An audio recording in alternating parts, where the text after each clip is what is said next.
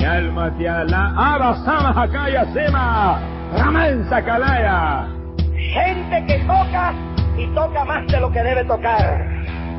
Gente que predica, óigalo bien.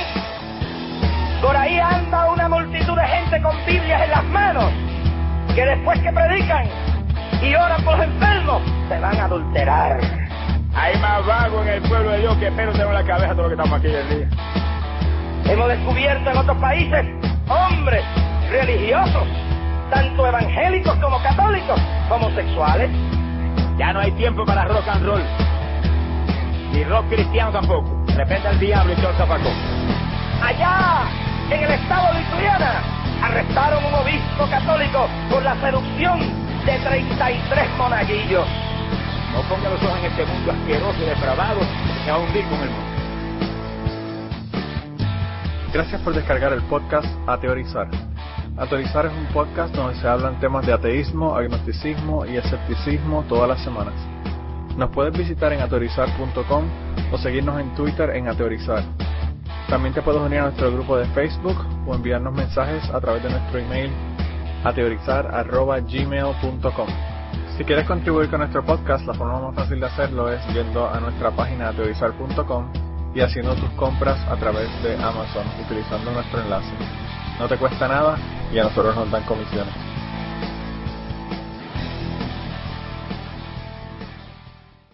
Bienvenidos al podcast Ateorizar número 127. Esta semana estamos todos, así que ¿cómo estás Ángel? Pues bien, muy bien. Como siempre yo quejándome del calor del verano porque si no, no sería yo.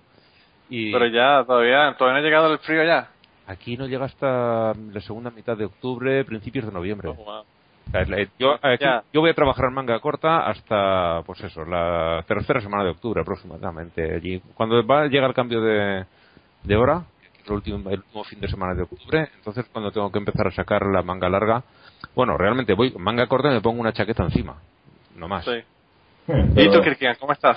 Sí, no, o sea, de que acá todavía, todavía también la, sigue con calor y como te digo, o sea, de que me pongo mangas cortas y, y una chaqueta encima también, ¿no? Eh, pero no sé, no sé cómo, cómo van nuestras, nuestras cuestiones, porque estamos en unos 17 grados, entre, entre 15 y 20 más o menos, y me parece caluroso todavía. O Ah, sea, bueno. que, que nuestra, nuestra correlación sentido de del calor es totalmente diferente al de nosotros. Y, y me imagino que Blanca no sabe si hay calor o frío porque está bregando con una niña dentro de la caja todo Ah, el sí. día. No, ¿Cómo no, estás, hoy, Blanca? hoy eh, no he estado en mi casa hasta hace 20 minutos.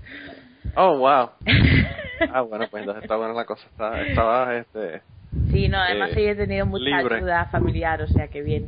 Pero sí, hace calor, hace mucho calor. O sea, no es que haga mucha temperatura, pero tenemos muchísima humedad, o sea que está el rollo medio tropical. Mira, y, esta semana eh, tenemos, Kirkigan, alguna, alguna mitología.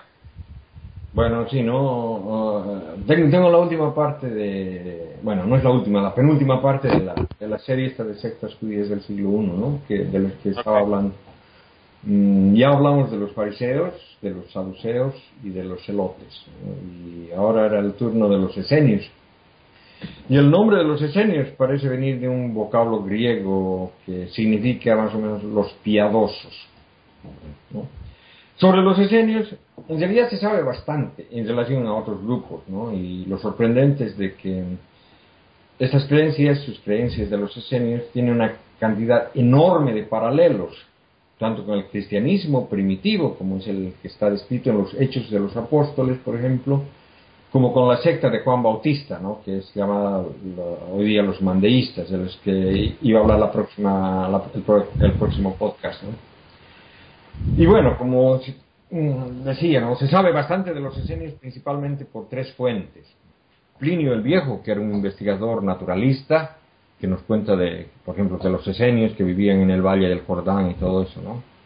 Filón de Alejandría, el filósofo judío que era que sí contemporáneo a la supuesta vida de Jesús y que visitó Palestina y nos cuenta sobre los esenios, que es, un grupo casi primo con su propio, propio movimiento o secta que él tenía, que, eran los Terapetao. Obviamente es uno que, de- de aquellos que habiendo estado en Palestina, eh, siendo historiador y haber escrito cosas de allí, debería haberlo mencionado Jesús, pero no, no lo menciona ni a él ni a los cristianos, ¿no? Pero por otro lado, su, su filosofía influyó bastante en el cristianismo, ¿no? Y por último, por Flavio Josefo, que cuenta sobre las eh, opciones sectarias del judaísmo que él eh, había estudiado antes de elegir ser fariseo, ¿no? Y aparte de estas, desde luego también hay otras fuentes con menor información. O sea que uno se puede decir que se tenía una buena idea de lo que era esta secta, y por lo dicho más antes, las fuentes entre sí eh, concuerdan entre ellas, y entonces se, tenía una, una, muy, una, idea muy buena de lo que era esta secta, los esenios. ¿no? Pero cuando se encontraron los rollos del Mar Muerto en 1947, se pudo leer por primera vez literatura esenia misma, ¿no? Es decir, ya no es necesario recurrir a terceras personas, ¿no? Teniendo los textos esenios propios.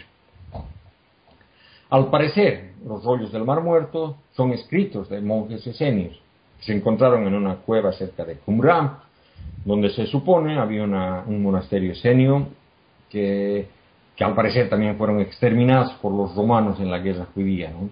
Antes de que los exterminen, los monjes lograron enterrar esos manuscritos de su secta y, y, en realidad lo que se ha descubierto ahora son unos 200 manuscritos que incluyen la totalidad del Antiguo Testamento, con la excepción de Esther y Nehemías, algunos comentarios, calendarios, oraciones y normas de una comunidad religiosa judía específica, ¿no? que la mayoría de los expertos identifica con los esenios.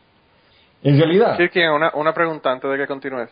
Eh, el, la, ¿El libro de los esenios es algo que realmente vino de los reyes del Mar Muerto o es algo que le ponen ese nombre para llamar la atención?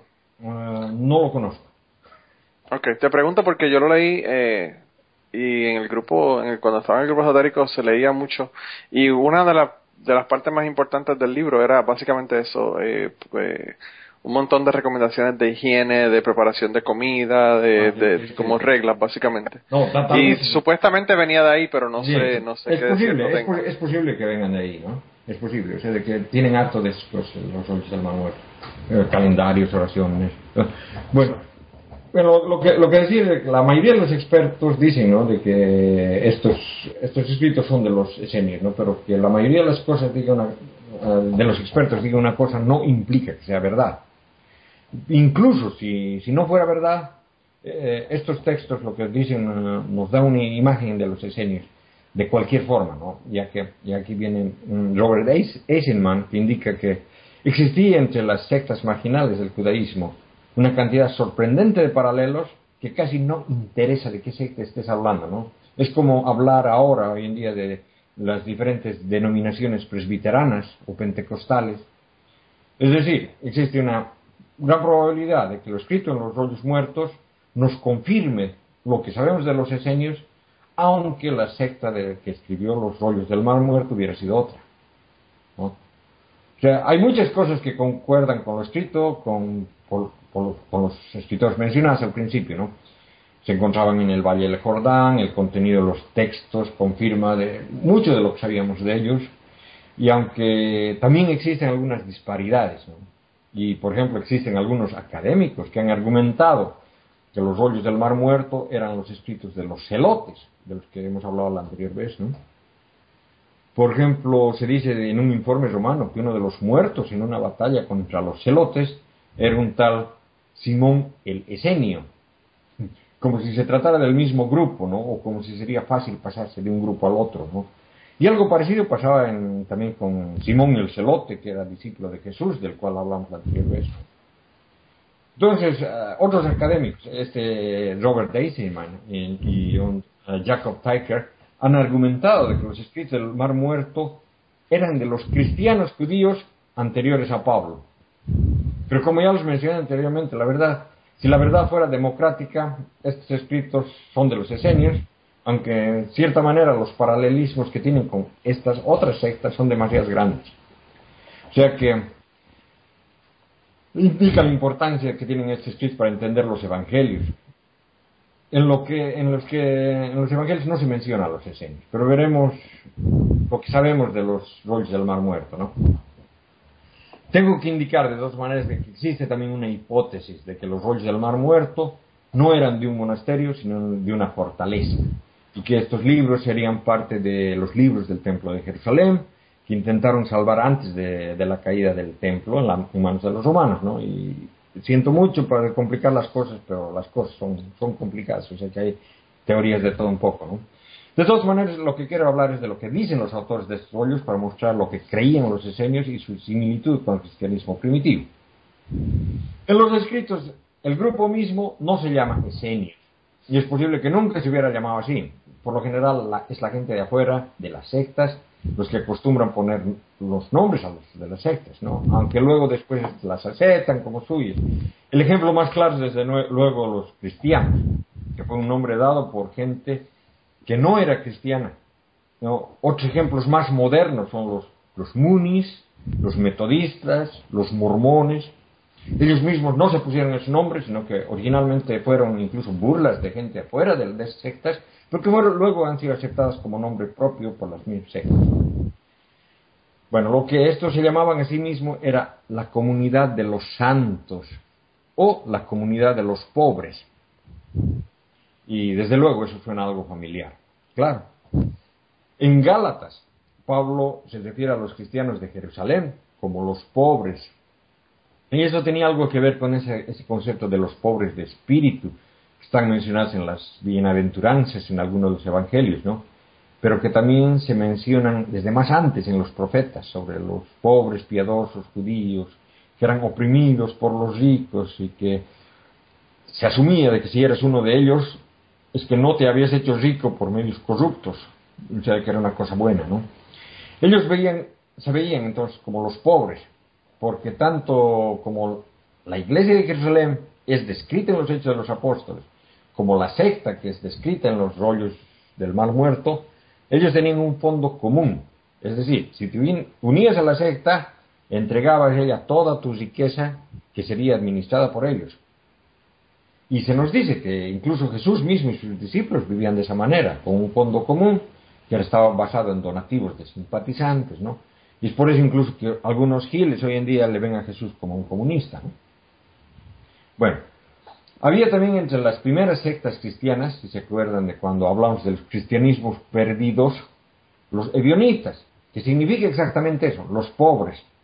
Y, es por eso de que este Taiker pensó de que los roles del Mar Muerto eran los escritos de los cristianos pre-paulinos. Y bueno, los santos. En innumerables ocasiones en el Nuevo Testamento los cristianos se llaman así. Y sí, hasta hoy en día existen, ¿no? Canciones de que, eso de que cuando los santos vayan marchando al cielo y todo eso, ¿no? Y bueno, aquí es donde queda la duda. No se puede definir si estamos tratando con un, con un lenguaje común de, las sectas de esa época, o si se trata del mismo grupo. ¿no? Si el cristianismo primitivo salió de los esenios, si, si fue parte de él, es como alguna vez hemos discutido si los israelitas eran diferentes a los cananitas o simplemente parte de ellos. ¿no? Así que los pobres, los santos, como se llamaban, así se llamaban también los cristianos primitivos. O sea, de que esa, esa coincidencia da, da mucho que pensar, ¿no?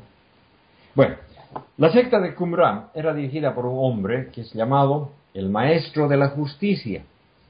¿Y quién era este? Bueno, pudo, haber sido un cargo, un título, más o menos como el Papa, ¿no? Aunque nunca mencionan su nombre. A decir verdad, nunca mencionan el nombre de nadie. Estos escritos están fuertemente codificados.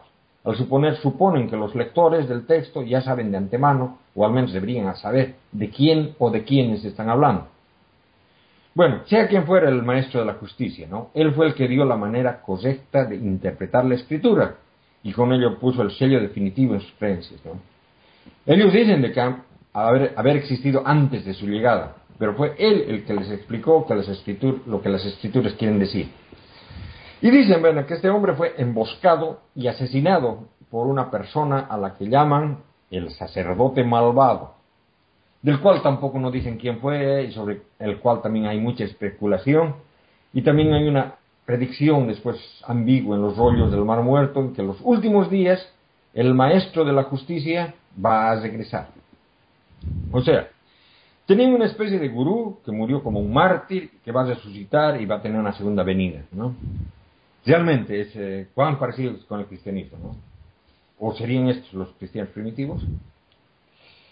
Bueno, creían en la llegada de los Mesías. Y la cosa aquí se complica porque cuando hablan del Mesías Ben David o del Mesías Ben Aaron, es un Mesías político y un Mesías sacerdotal, ¿no? Esta idea concuerda también con el libro de Zacarías, ¿no? Y tienen un texto que se da la liturgia, incluso que darán cuando los Mesías lleguen, una especie de banquete mesiánico que tendrán con los de la secta, que por cierto eran vegetarianos, aunque al parecer, como veremos luego, comían bichos. Bueno, al parecer usaban parte de esta liturgia para un sacramento anticipado a la llegada de los Mesías. O quizás de un solo Mesías, ¿no? Porque sería al mismo tiempo ambos, ¿no? Incluso queda la duda si es que pensaban de que el Mesías era el maestro de la justicia. Eh, quedan muchas dudas, o sea, no, no, no está clara todo, todo sus ¿no? Más de ello viene su estructura jerárquica, ¿no? Tenían un consejo de 12 personas. Y desde luego estas 12 representaban las 12 tribus de Israel, ¿no? Aunque puedan haber tenido un significado astronómico. Pero ya, las 12 tribus de Israel tienen ese significado, como los 12 apóstoles también lo tenían. Aquí no sabemos cuál es la gallina y cuál el huevo. Pero también tenían un círculo interno de tres, lo cual suena demasiado parecido a los llamados pilares de la iglesia de Jerusalén, que Pablo menciona en su carta a las Gálatas, que eran Santiago, Cifus y Juan. Muy parecido.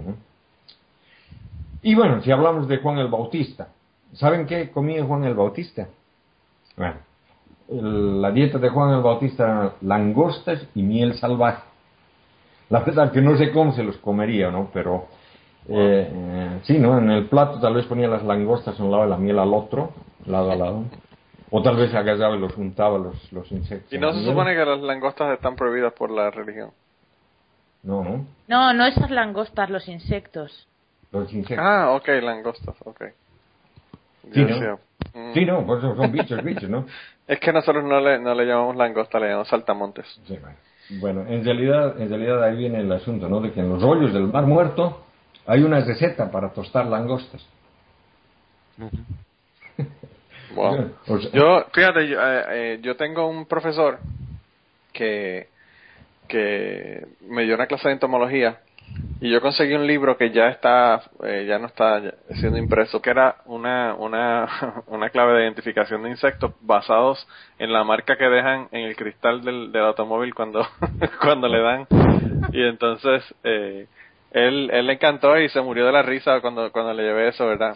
Pero, pero él tenía un libro que era de cocina de insectos. Y entonces él, él dijo que, me dijo que, cuando él estaba dando clases en Michigan, en una universidad en Michigan, que fue donde él estudió su doctorado, eh, me dijo que él le dijo a los estudiantes que tenían que hacer una colección de insectos, pero que tuvieran cuidado con los insectos que buscaban porque al final del, de la clase los iban a cocinar y se los iban a comer. y, utilizaron el libro e hicieron un montón de cosas. Hicieron, era diseño. Eh, me imagino, hicieron langostas de estas o saltamontes eh, cubiertas de chocolate y 20.000 otras recetas que tienen en el libro ese. Porque si era diseño, entonces em, medio, medio que tenía otro problema, ¿no? Porque un asunto muy importante para esta secta era el celibato. Bueno, en realidad no todos los esenios eran célibes, pero la mayoría lo, ella, lo era, ¿no? Sencillamente porque ellos no querían tener responsabilidades domésticas. ¿no? no pensaban que el sexo era malo o algo así, ¿no? Pero lo que pensaban es de que habían sido escogidos para ser santos y necesitaban mucho tiempo para orar, leer las escrituras, ¿no? Y es muy parecido a lo que dice primero de Corintios 7, ¿no? Donde Pablo dice que si eres soltero, mejor no te cases, porque no hay nada malo en el matrimonio, pero si eres casado, no puedes entregar tu vida completamente a Dios, ¿no? Porque como casado tienes una serie de responsabilidades, ¿no? Esa es la base bíblica de esa horrible costumbre de los curas católicos, ¿no? Que, y probablemente el origen de la pederastia en los curas, ¿no? Sea como sea, 1 Corintios 7 recomienda ser célibe. Y Flavio Josefo explica con esos mismos argumentos el celibato de los esenios. Ya tienen, tienen ahí también otro, otra cuestión en común, ¿no? En los rollos del mar muerto hay también referencias al juicio final, donde los maldades serán destruidos por el fuego y las olas del Espíritu se, generarán a los fieles. Y es más o menos lo que decía Juan Bautista. Yo les bautizo con agua, pero el que viene les bautizará, les bautizará con espíritu y fuego. Y otra cosa más es que eran como nuestro amigo Manolo, fanáticos para, para por zambullir. les, les, les, les encantaba el bautismo. Y se bautizaban todos los días para purificarse del pecado, ¿no? Esta es una Puerto Rico, en Puerto Rico todos son fanáticos del bautismo, pero algunos se, baut se bautizan con Rondon Q o con Bacardí. O... Y otros es, es, que se los llevan, ¿no?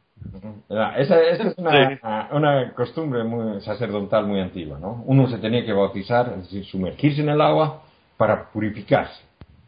Y muchos rituales de purificación de, de, contaminaciones ceremoniales, ¿no? Estos, pero estos tipos se sumergían en el agua todos los días. Y no solo los sacerdotes, ¿no? Y además, no es el único grupo que, que lo hacía eso, ¿no? Sino que habían otros que se bautizaban a diario, ¿no? Otro ejemplo es los mandeístas, ¿no? Los sabeístas, ¿no? Eso, que es, los sabeístas es una religión, religión preislámica. Bueno, eh, los mandeístas y los sabeístas eran, eh, en realidad, aún son gente que se bautiza a diario, porque aún quedan pequeños grupos de estas sectas en Irak, aunque lamentablemente están entre los grupos de los que el Estado Islámico está exterminando hoy en día. ¿no? De los que probablemente no van a estar pronto, si sí, esta gente no, no paran de, de, matar gente. No, y bueno, en realidad eso, eso tiene... Eh, es el, el, origen, por ejemplo, la costumbre islámica que tienen de, de lavarse la cara, y las manos y los pies, todo eso viene de, de, originalmente de, este, de, estas, de estas fuentes. ¿no? Bueno, no se sabe cuántos desparecidos se quiere para decir de que no se tratan de paralelismo, sino de identidad, ¿no? porque la especulación lleva a diferentes hipótesis. ¿no? Quizás el maestro de la justicia era Juan el Bautista, ¿no? o quizás Jesús, o quizás Santiago, el hermano del Señor. ¿no? Eh, Bárbara Tyrion piensa que Juan el Bautista era el maestro de la justicia y que el sacerdote malvado que lo mató fue Jesús. Y no es de que Jesús haya sido un mal tipo, sino de que la secta era tan fundamentalista que cualquier diferencia la tomaban como maldad. Este Robert Eisenman, que piensa que el maestro de la justicia fue Santiago, el justo, que es el dirigente de la secta cristiana en Jerusalén, supuestamente hermano de Jesús. Bueno, en realidad la Biblia dice el hermano del Señor. ¿no? Eh, todas estas hipótesis son especulativas, no tienen argumentaciones buenas, pero por otro lado, uno no puede demostrar esta identidad, ya que los textos en cuestión no dan nombres, solamente se puede especular, ¿no? Y yo en lo personal opino de que todos tienen la razón, y acerco mi postura a la de Eisenman, al cual sigo en Facebook, aunque no me gusta mucho postura política, que es pro-israelita. Y opino que los escritos de los rollos del Mar Muerto son de los cristianos originales antes de Pablo, pero que de alguna manera eran esenios, ¿no? también mandeístas que en realidad en esa época todos esos grupos estaban en proceso de formación y tenían mucho en común. Eh, no estamos hablando de diferentes sectas, sino de los fetos de, de los trillizos antes del nacimiento. Los, sí. los esenios fueron una secta muy interesante que influyeron bastante en la formación del cristianismo. ¿no? Bueno, y la próxima semana termino esta serie hablando del último grupo, ¿no? que sería la secta de Juan el Bautista o los mandeístas. ¿no? Y luego esta sección va a retornar a su antigua forma, ¿no? de realizar una crítica a la Biblia misma, mostrando partes oscuras escritas con letra invisible, profecías fallidas y ese tipo de cosas. ¿no? Pero... Bueno, pues gracias, Cristian, por la, por la información. Yo había leído algo de las escenias, pero pues realmente vuelvo y te digo, no sé si lo que leí fue... Eh, reliable, como dicen los gringos. Si es algo que, que en lo que se puede confiar o no. Bueno, cuando... Porque, pues, obviamente, el libro, los libros estos están súper parcializados. No, cuando yo era jovencito, recién estaba eh, saliendo del colegio. El último año de colegio se acostumbra en mi país no a hacer un viaje largo con los compañeros de curso y nosotros viajamos a la Argentina. Generalmente se viaja con, con algunos profesores pero mi curso era tan, tan jodido que ningún profesor quería viajar con nosotros. Entonces, entonces en, realidad viajaron dos profesores, pero ninguno de los dos eran nuestros profesores, nunca habían sido nuestros profesores. Mm, uno, una, una de ellas era hermana de una de mis compañeros de curso y al otro el señor que, ya digo, ¿por qué no? Viajar un, un viajecito, fuimos a la, a la Argentina. Nuestra meta era llegar a Buenos Aires, pero nos quedamos en, en Córdoba. O sea que no llegamos porque hu- hubo problemas políticos y huelgas y un montón de cosas y que no, no nos pudimos mover muy bien en la Argentina. De todas maneras, este, este señor que era el profesor, eh, era profesor de, no recuerdo de qué materia, pero no era mi profesor. Y en el viaje este nos hicimos bastante amigos y tenía creencias raras, ¿no? Entre otras, creía haberse, mm, ¿cómo se dice? Creía haber sido reencarnado y él, mm, él me dijo, ¿no? De que eh, en su anterior vida él había sido un esenio. Wow. Otra otra fuente que tampoco es muy confiable No, no, para no, uno no, es, es muy con- confiable. Y, y- y bueno, la verdad, en, en- en esa época yo no, no, tenía, no tenía mucho conocimiento de estas cosas, pero fue una de las primeras veces que escuché hablar de, de los esenios, ¿no? Yo, sí, pues yo, yo escuché de las escenas, como te digo, en el grupo este de esotérico.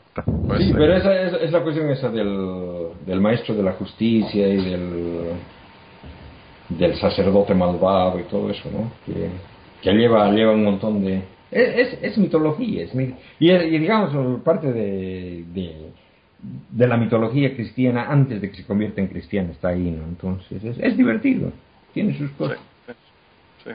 No, y a mí lo que me resulta interesante es cómo de, pues, de conocer por segunda mano, ahora conocemos por primera mano por, por el descubrimiento de los rollos del mar muerto, que eso a mí siempre me ha llamado la atención. Los rollos del mar muerto siempre a mí me han llamado la atención. Mm. Eh, es como, como abrir una ventana al pasado. Sí, sí. Y es es súper interesante. Mm. Mira Ángel, ¿y, y, y de quién tú nos vas a hablar esta semana? Pues esta semana vamos a entrar ya en el, en el siglo XIX porque el- traigo un escritor británico que es eh, Shelley, el poeta, Percy Bysshe Shelley. Nació en 1792 en la misma frontera del siglo XIX, vivió poquitos años porque él no llegó a cumplir los 30. Conocido, aparte por su propia obra, porque fue el esposo de Mary Shelley, la autora, la autora de Frankenstein. Cuando tenía nada más que 18 años, publicó un poema, Zastrozzi o algo por el estilo, no sé cómo se pronunciará porque es parece italiano, pero bueno, este hombre era inglés. Eh, eh, ahí ya mostraba una manera atea de ver el mundo y al año siguiente, con 19, publicó eh, La necesidad del ateísmo. Eso hizo que lo expulsaran de Oxford, que es donde estaba estudiando. Su padre fue allí a hablar con los rectores de la universidad para intentar que lo volvieran a admitir y lo hubieran readmitido si hubiera renegado de esas ideas ateas. Pero este hombre, que era de los de la época de los románticos, se negó y su padre no volvió a tener contacto con él en su vida después de haber desperdiciado la oportunidad de estar en una de las mejores universidades del mundo. Eh, en esta obra, en La necesidad del ateísmo, afirmaba que las personas no, no eligen sus creencias y por eso no se debe perseguir a los ateos. Ya es una idea bastante moderna teniendo en cuenta cuando la hizo, cuando la, cuando la expresó. Hacia el final de ese escrito eh, pone la mente no puede creer en la existencia de un Dios y en la firma escribe eh, bueno en inglés through deficiency, of proof an atheist o sea a falta de pruebas un ateo. O sea que el, el hombre también decía no si alguien la, la postura escéptica si tú me traes pruebas pues tendré que cambiar de opinión pero a falta de ellas seguiré siendo ateo él eh, en ese escrito pensaba haber, eh, haber refutado todos los argumentos de la existencia de Dios, de Dios y le pide a los lectores que si tienen alguna, pues que la aporten para cambiar de opinión si hace falta. Eh, Que no lo de- leyó Michael a tiempo. Sí. un, par de, un par de añitos después, en 1813, eh, publicó una versión ampliada de, esa obra. Este hombre fue un pionero en, bastantes cosas. Por ejemplo, eh, empezó con la cosa del amor libre, un- se casó con una mujer de, baja extracción social por, amor, porque bueno, los románticos mm, se dejaban llevar por los impulsos totalmente en aquella época y e invitó a un amigo suyo, se fueron a vivir a, a Escocia, invitó a un amigo suyo a ir allí a compartir su casa y su esposa. Y a la mujer no le hizo mucha gracia y al amigo tampoco le hacía ninguna gracia porque moderno para la época sería mucho, pero no hasta ese punto y, y nada, prácticamente dejaron de ser amigos incluso. Eh, viajó mucho por toda Europa, sobre todo por Suiza, Francia e Italia. Y después de bastante tiempo viajando por ahí, escribió La y Sitna. Mm, las pronunciaciones son un poco aproximadas, posiblemente alguien se esté riendo mucho. Enhorabuena. es un poema muy largo en el que ataca la religión y presenta a una pareja de amantes incestuosos. No llegado, a ver si es, si es que eran hermanos o primos o qué, pero vamos, era un amor incestuoso. Lo retiraron muy, muy rápido a las librerías y solamente se llegaron a vender unas poquitas copias, aunque más adelante lo, lo reeditaron con un, título un poco más llevadero que era La Revuelta del Islam. Eso fue ya en 1818 eh, solo cuatro años antes de que, de que muriese. Eh, murió bastante pobre, recorrió pues mucho de Europa, viajó mucho y vivió mucho y tuvo una vida, la verdad, muy trágica porque su primera eh, esposa se suicidó, luego una hermana suya también, se tuvo que quedar con los dos hijos que tenía de su primer matrimonio, que después lo quitaron servicios sociales y los dieron en adopción. Y estamos hablando de principios del siglo XIX, ya esas cosas ya pasaban. Y bueno, esta fue su vida y, sus posiciones ateas. La semana que viene, un poquito más de algún otro. Yo lo conocí en una clase que yo tomé de, poesía y teatro. Eh, en la universidad, cuando yo estudié eh, el segundo año de universidad, podíamos escoger una clase que no necesariamente fuera eh, de inglés como tal. Y yo para hacer mi vida más interesante me fui a una clase de, de poesía y de y de eh, teatro. Y, hablamos de los poemas de, de Shelley eh, específicamente Ozymandias que es uno de los más famosos de él mm.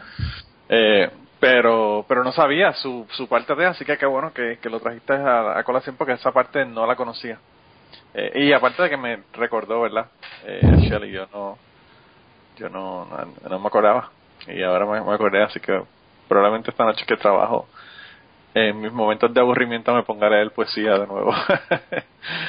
bueno, no, pero pero ese libro de lo del Islam me interesaría me interesaría verlo. Eh, me interesaría ver qué es lo que tiene que decir sobre eso.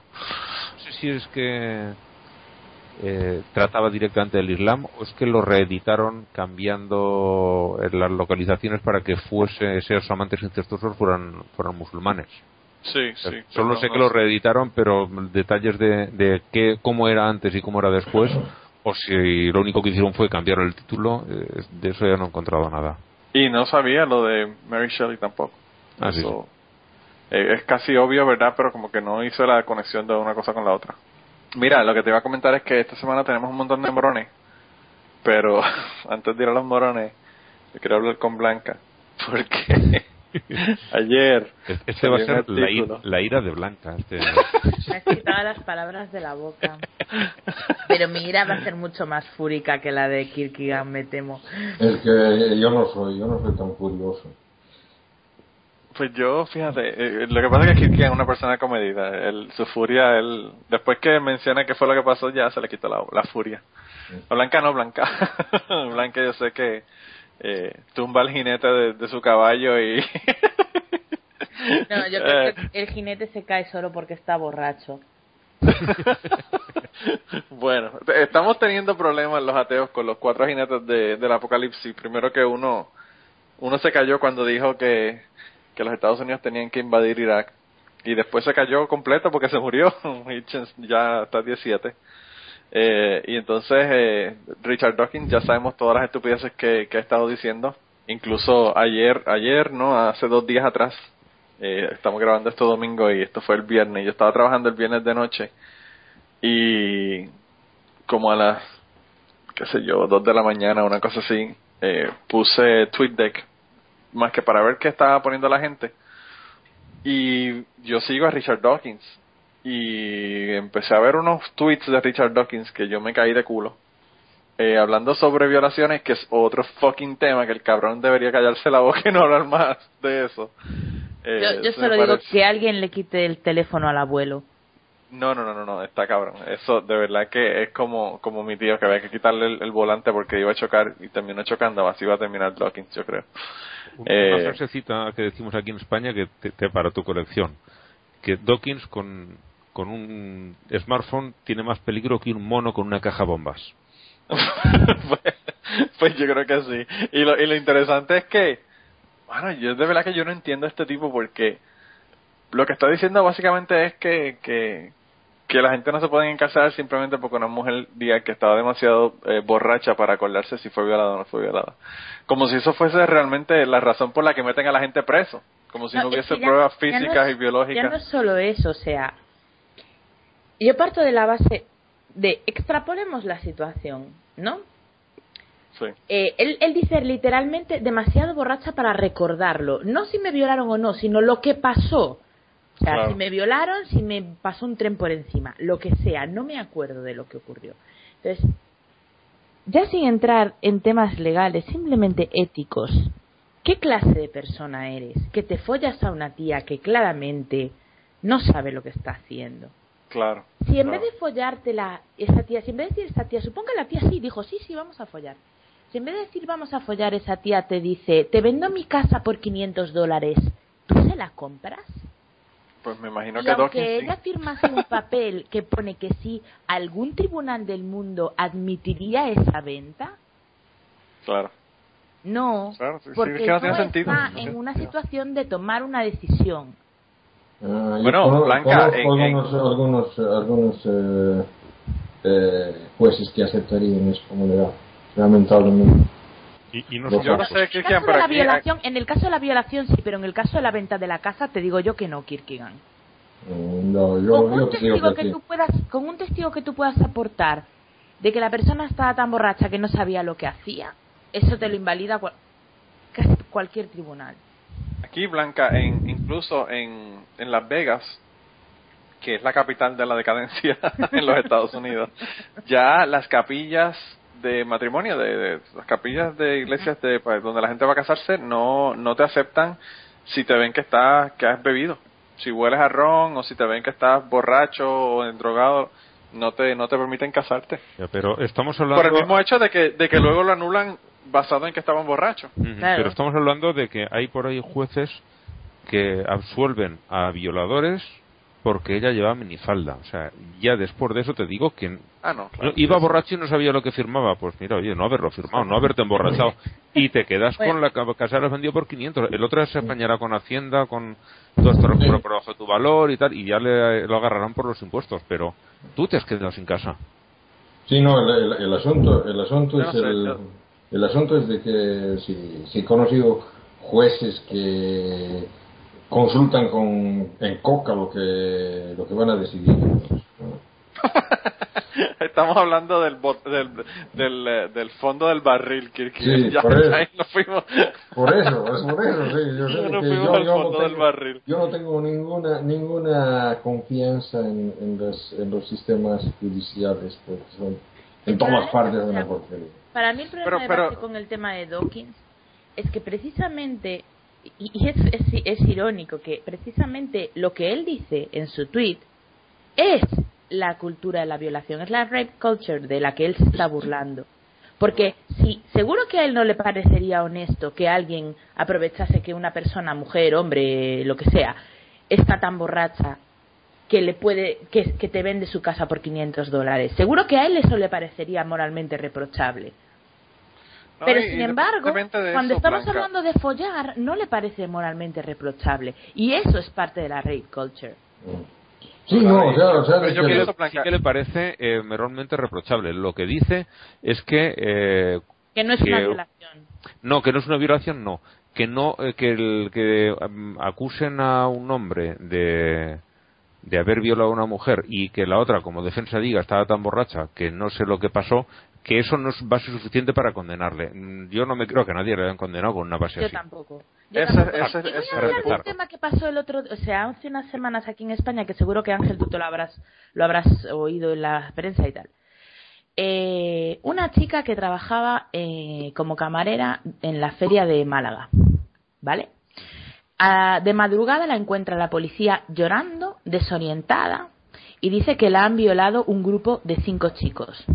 La llevan al hospital, le hacen un examen médico, el examen médico indica desgarros vaginales, que ha sido violada. los tipos que la violaron eh, lo grabaron con un teléfono móvil y, los, los encontró la policía, ni siquiera se molestaron en esconderse. Entonces la jueza eh, que llevaba el caso mm, desestima el vídeo porque es muy breve y solo se ve que están follando, pero no se ve, según ella, si es violación o no.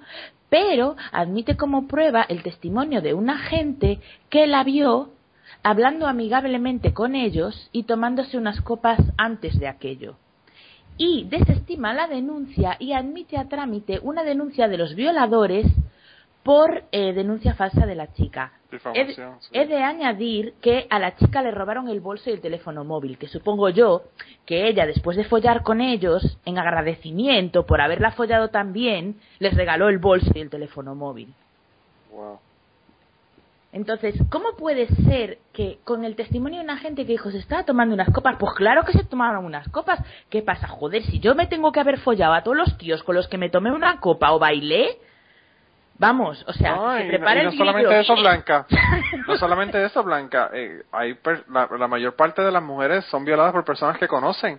Entonces, Claro. pues es un amigo. Están, pa- están pasándola muy bien hasta que el tipo la viola. Claro. O sea, ¿qué tiene que ver una cosa con la otra? Es que es eso, eso es la rape culture. Y me parece gravísimo que Dawkins esté eh, quitándole importancia a eso y, y demonizando a las mujeres que, que, que se ven en esas situaciones, ¿sabes? Porque además, o sea, a mí me ha pasado, no me, no me han violado en el sentido que todo el mundo piensa de penetración vaginal, pero a mí me ha pasado de estar muy borracha y encontrarme a un amigo haciéndome cosas que yo no quería hacer. Sí, y sí, yo no, no, no, lo eh, pude denunciar porque no tenía ningún tipo de pruebas, además de tener 15 años y no tenía los cojones de ir a denunciar nada. Pero, pero ¿por qué una mujer se tiene que encontrar en la situación de estar borracha y no encontrarse bien y tumbarse en una cama o lo que sea en una fiesta y encontrarse un pene en su boca? O sea, es que imagínate que a un hombre se lo hace otro hombre. No, si fuera un hombre otro hombre, entonces sí era violación. Claro, entonces sí es violación, pero es que están, o sea, y, y nos ocurre a tantas mujeres, o sea, si realmente se supiese que nos ha ocurrido a prácticamente todas, es que es impensable. Y, y que una persona como Dawkins, que mm, por muchas chorradas que diga, me consta que es una- un tío inteligente, y que para otras cosas sí que es capaz de pensar de manera crítica, es que me, me enerva. Y ahora si queréis hablamos de Sam Harris. No, por eso vamos a seguir tumbando eh, eh, o quizás pateándole luego de haberse caído de su caballo al- al- uno por uno, ¿verdad? Pero fíjate, Blanca, eh, yo yo a mí a mí eso me parece interesante porque eh, le pasa a las mujeres y también le pasa a, a- a los hombres y a las otras víctimas de que, por ejemplo, tú te das tres tragos, estás medio borracho, empiezas a caminar para tu casa y te asaltan. Y la gente te dice, ay, pero ¿por qué entonces te emborrachaste y te pusiste a caminar por la calle? Entonces le, le- le- dan la, la culpa a la víctima, que incluso por esto fue que, que eh, quizás Ángel sabe más de esto que, que, que, y Blanca, pero eh, el programa de, de la Comay, que era tan famoso en Puerto Rico, que era una mierda de programa, pero todo el mundo lo veía, eh, fue fue sacado del, del, Blanca. del programa, porque Para que te ¿Cómo? hagas una idea, algo parecido al Sálvame. Vale. De aquí. pues, pues el, el- lo sacaron del, del aire porque hubo una persona que, que lo, lo raptaron y lo mataron y le robaron. Y entonces la- el comentario que hizo esta persona, eh, utilizando una, una muñeca que era una marioneta que él tenía para dar chisme y toda esa pendeja. Y lo que dijo fue, ay, ¿qué carajo hacía esta persona en la calle Padial? Que era una, es una calle donde pues hay prostitutas y la gente trafica droga y todo lo demás. Entonces, claro, eh, culpando a la víctima. Y luego incluso se supo que la persona no estaba en esa calle, que lo llevaron allá, pero que la persona no estaba allá, fue que lo raptaron. Entonces, eh, esta, esta pendeja también de, de uno eh, estar echando la culpa a, la- a las víctimas está bien jodida. Es, una cuestión bien jodida que tenemos que eliminar eh, en, en todos los casos, no solamente en los casos de violación, en los casos de que, que envuelven mujeres. Eh, Además, en el, caso de, en el caso de este tweet de Dawkins, lo que casi me, me, me ofende más es, es su, su reacción a, a lo que a- cuando la gente se enfadó y le intentó hacer ver que había dicho Ah. una barbaridad, él respondió con sarcasmo, con comparaciones eh, insultantes diciendo que no se puede hablar de víctimas de violación. ¿Pero qué dice usted, señor? Está senil. yo, Blanca, te digo, yo estaba viendo esto en real time. Tenías que estar, vamos. y cada vez que salía un fucking tweet de Richard Dawkins, la quijada se me caía más. Y volvía otro tweet y la quijada se me caía más. Y yo decía, ¿qué carajo está haciendo este cabrón? Yo lo que pensaba era lo que tú dijiste. Quítenle el fucking teléfono a este cabrón. Porque se está ahorcando él mismo con, con las estupideces que está diciendo. Sí, es que encima, a ver, todos podemos decir una, una estupidez o algo que está mal interpretado o que nos expresemos mal y suene horrible pero, chico, te están dando motivos muy bien dados. O sea, yo vi tweets de, respuestas a sus declaraciones. O sea, su tweet, joder, pavo, párate a pensar tres segundos lo que te están diciendo. O sea, aparte lo primero que dijo Ángel, que a nadie se le condena por eso, por el amor de Dios, tristemente, porque hay muchos casos en los que las mujeres no tienen ningún otro testigo ni tienen ninguna otra prueba más que su palabra contra la de él. ¿Sabes? Por ejemplo, a mí... Y se lo dijeron, hubo personas que, se lo dijeron dos veces, o sea, dos veces me pasó yo no tenía, o sea, no tenían ni desgarros ni nada, porque no tenían por qué hacer fuerza contra mí, porque yo estaba borracha. Entonces, yo, ¿con qué cara me voy yo a un juez y le digo, mire, señor juez, yo estaba aquí en una fiesta, me pasé con el alcohol, me retiré a un ladito y cuando me quise enterar, en un caso tenía una polla en la boca y en el otro tenía un tío sentado encima de mí, tocándome las tetas y morreándome. Obviamente eso no deja rastros, no había nadie viéndolo. ¿Yo qué posibilidades tengo de que alguien condene a ese tipo? No, ninguna. Ni nada más ni Y encima uno de ellos era un ex monovio mío, figúrate.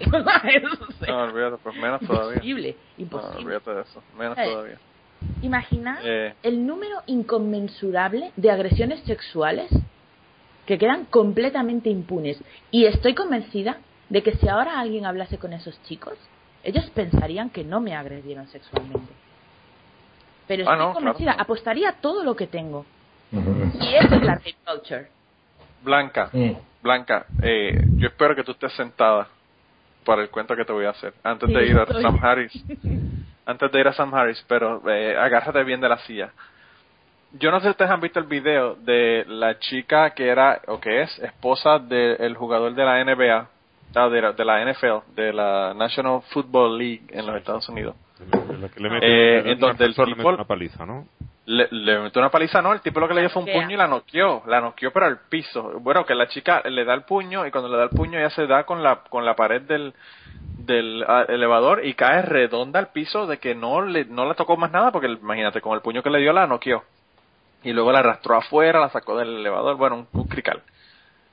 Yo, el otro día, llego a mi trabajo eh, y hablé con la gente que sé yo que me voy al laboratorio y regreso luego de como dos o tres horas de procesar las muestras y qué sé yo para hablar con el con el eh, con el supervisor verdad de unos problemas que habían con el producto.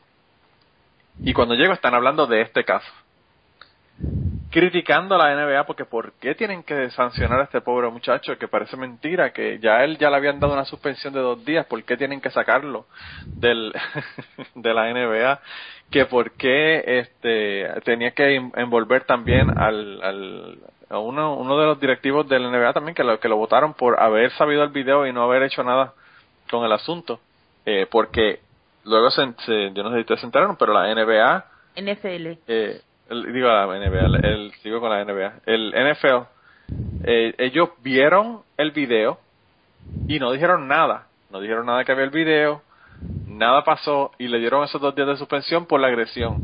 Pero entonces cuando ya el video sale a la luz pública, que la gente se da cuenta de, de lo cabrón que está el video, entonces ellos deciden sacar al chico este. Y, y yo, yo te digo que por poco me caigo con estos cabrones hablando y defendiendo a ese cabrón. Entonces, yo lo que le dije fue, entonces ustedes creen que una persona que hace esto es normal.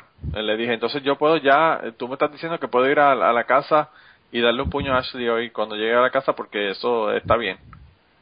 Y me, me dijeron, no, no, no, yo no estoy diciendo eso, que que sé yo, yo pienso, lo que pasa es que la, el, el, la sanción fue demasiado fuerte para una, una cosa y yo, cabrón, demasiado fuerte por el puño que le metió a esa muchacha, no joda. que ese tío no lo van a juzgar. Claro. Y entonces el lo que tenía que estar es en la cárcel. Claro. Y, y, y lo que está cabrón del asunto, entonces lo que- la otra cosa que sacaron fue, ah, ¿por qué si esto pasa hace tanto tiempo, eh, ahora es que sale a la luz pública? Y yo le digo, cabrón, ahora es que sale a la luz pública porque la NBA, la NFL lo sabía desde el principio y no lo sacaron a la luz pública para no dañar su reputación, cabrón. Por eso es que sale a la luz pública ahora. No es porque eh, no, no se supiera o no le dieron la gana o lo están haciendo. Lo que dijeron era que lo último que ellos concluyeron fue, en su mente pendeja, fue que habían sacado esto porque el, el chamaco era como que demasiado un, un- una pues una persona demasiado eh, buena y le estaban haciendo daño a su reputación para que no jugara y poder el- los otros equipos ganar. Mira, mira qué clase de mentalidad más pendeja tienen esta gente. Sí, esto es como el, el caso aquel del, de la chica que en un pueblo, los del instituto, los del equipo de fútbol americano del instituto, la violaron. Y luego todo el mundo estaba en contra de ellos. Dice, pero es que vas a arruinar su carrera deportiva. Dice, perdona, que la han violado. Claro, ¿en- en claro. Se han qué, eh, violado y, y han difundido las imágenes por todas Sí. partes. O sea, es que No solamente eso, no Ángel solo la y Blanca, violan, sino el- que encima lo ve todo el puto pueblo. ¿sabes? O sea, Claro. ni siquiera tiene Claro. derecho al anonimato en su violación. el pueblo y, y el mundo, porque eso lo vio todo el mundo. Lo, lo- lo que está cabrón de ese caso es que eh, a ella la violaron, el chico fue a la cárcel, estuvieron en la cárcel un año, salieron y están jugando en el fucking equipo. Y no pasa nada. Sí, a lo mejor ella ya, se ha tenido si que del pueblo. No sé qué ha sido de ella, la verdad, pero... No, bueno, yo, yo, todo el mundo me imagino que en el pueblo sabrá quién es, nadie más sabe de afuera, ¿verdad? ¿Quién es? Pero yo me imagino que sí, pero imagínate, una, ¿qué, qué, carajo tú vas a hacer, Blanca, en una situación como esa? Que no es noticia del pueblo, es noticia nacional. Mundial incluso. Eh, eh, eh, está cabrón, de verdad que está, está cabrón.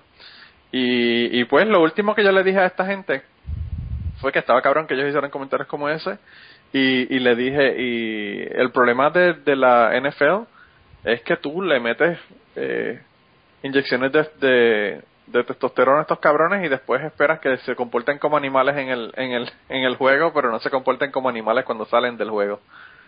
Eh, No, pero, pero- eso no, eso no es una cabrón. cuestión de testosterona, Manolo. Eso es una cuestión de que él cree que puede hacerlo. Ah, no, claro, pero pero encima de eso, Blanca, lo- Porque cuando me refiero a testosterona me refiero... a un policía. Claro, pero lo que te quiero decir es que esta gente, estos cabrones, y, y, y lo dije porque han habido otros casos en esta semana precisamente, eh, en donde estos tipos empiezan peleas en barra, eh, empiezan a, a darle palizas a la gente sin razón y todo este tipo de cosas.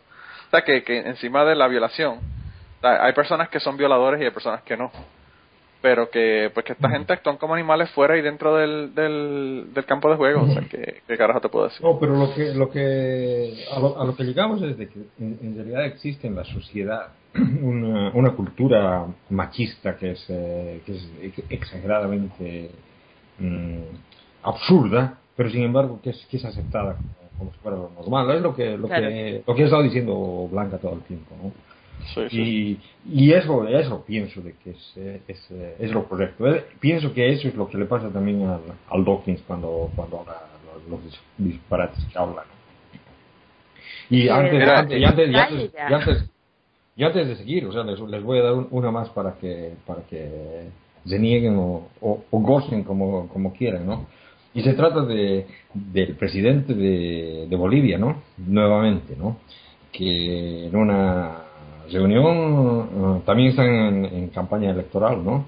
Está hablando de una región del país que tradicionalmente no es, eh, no es favorable para su partido, sino que votan por el otro lado. Y son, se les, se les dice los cambas, son de la parte oriental, ¿no? Y él dice que eh, a los cambas hay que darles duro porque son como las mujeres. Mientras más, mientras más le- les pegues, más te aman. Wow. Ya con lo, de los, lo del pollo y los maricones ya no tenía mucho mi afecto, pero es que, madre mía. Wow. Y luego, me- y luego la gente me pregunta por qué soy feminista, de verdad. No solamente eso, Blanca, ese tipo yo creo que cuando termine de la presidencia, si, si necesita un trabajo, se puede ir con el pastor este Font, ¿verdad? A predicar allá. amigos. Ah, yo vi eso también y me caí, me caí de culo. Las personas que no sepan de qué estamos hablando vayan al grupo de Facebook y lean allá lo que escribió este pastor que nos puso Luis Villanueva. Saludos a Luis Villanueva de... ¿Podéis imaginar lo que pasaría si, no sé, Michelle Bachelet hubiera dicho eso al revés? No, olvídate. Se, se... O sea, vamos. la sacan de la presidencia. Mira, eh, pero, pero no podemos, no podemos no podemos dejar a Sam Harris. Blanca, ¿tú quieres comentar sobre Sam Harris y sus comentarios de esta semana? Esto, yo, esto está fresquecito porque lo acabo de ver ayer en el, en el, en el eh, blog de, de Greta Cristina. Es que además me jode especialmente que estas cosas vengan de científicos. Porque, porque que lo diga un semianalfabeto en un bar me jode, pero lo tomo por lo que es un desbarre hay, una, hay una cosa hay una cosa blanca que yo me quedé loco una vez visitando los Estados Unidos un, un científico dentro de, mi área. En, ese entonces yo estaba haciendo investigación y estaba digamos en, en, la cumbre de mi investigación académica ¿no?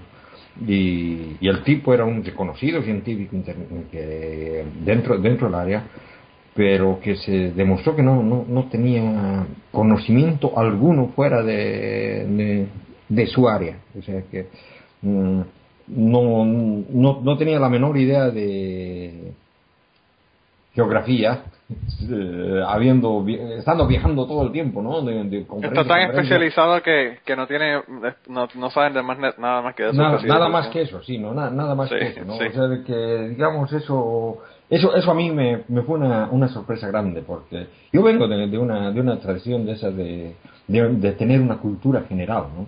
Y, y bueno, o sea que resulta de que si tienes una cultura general no, no, no llegas a, a especializarte tanto como para lucir dentro de un área principal, ¿no? Ese es el, el, el peor, el, digamos, eso podría justificar muchas veces la estupidez que, que, que dicen, ¿no?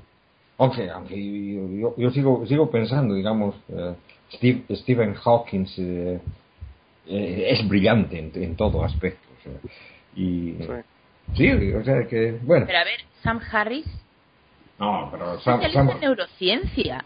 Quiero decir que le toca lo suyo, ¿sabes? O sea, que un neurocientífico diga que las mujeres eh, por, por, nuestra vibración de los estrógenos, o sea, por nuestro rollito de estrógenos, eh, no, no, no nos sentimos atraídas por el debate y la confrontación.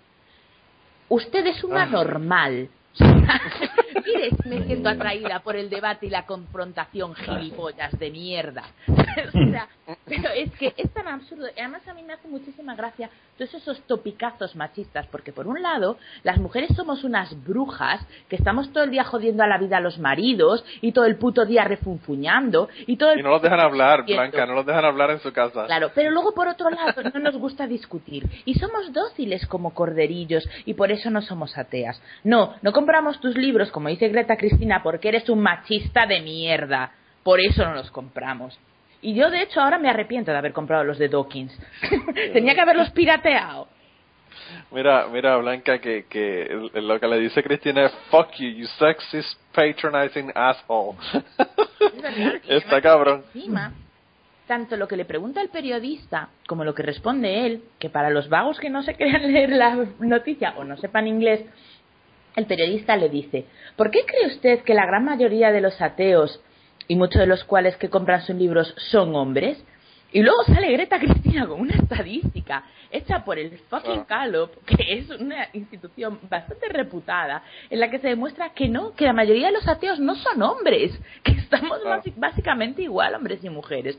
Entonces ya partes de, de una Y que incluso las mujeres tienen más, aunque no sea significativo, o sea, no sea una cantidad significativa. lo desestimamos. Primero, la pregunta es falsa. Y este señor sin comprobar si es verdad, si es mentira, si tiene datos, si no tiene datos. Dice, sí, sí, es así, pero es porque a las mujeres eh, no, no les gusta que, porque dice, eh, mis, mis libros son muy críticos con, con, con las ideas establecidas y eso a las mujeres no les gusta. ¿Cuál es el estudio que ha hecho usted, señor, para afirmar semejante pollez? Las ideas establecidas son que las mujeres son menos en el ateísmo, aunque, no, sea, aunque no sea cierto. claro, las mujeres nos gusta tampoco ser con las con las ideas establecidas que todavía seguimos sin votar, todavía seguimos sin poder heredar ni tener propiedades. Yo- yo- Yo que este lo que se ha dejado llevar es porque eh, una cosa que es cierta y es que en los foros de, de- de internet, cuidado, que son foros insustanciales, eh, sí que si tú miras la mayor parte de la gente que entra es, entran más hombres que mujeres, posiblemente porque la cuestión no sé si serán estrógenos, no estrógenos, no tengo ni, ni de por qué, pero sí que parece que eh, como que tenéis tendencia a, elegir un poco más en qué jardinos os metéis, que nosotros que en ese aspecto parece somos un poco más inconscientes y nos tiramos a la piscina en cualquier momento. Bueno, yo creo que hay otro factor, y esto tampoco tengo ningún estudio, es simplemente eh, experiencia personal de una persona que ha dado muchos cursos y ha dado muchas charlas. Mm.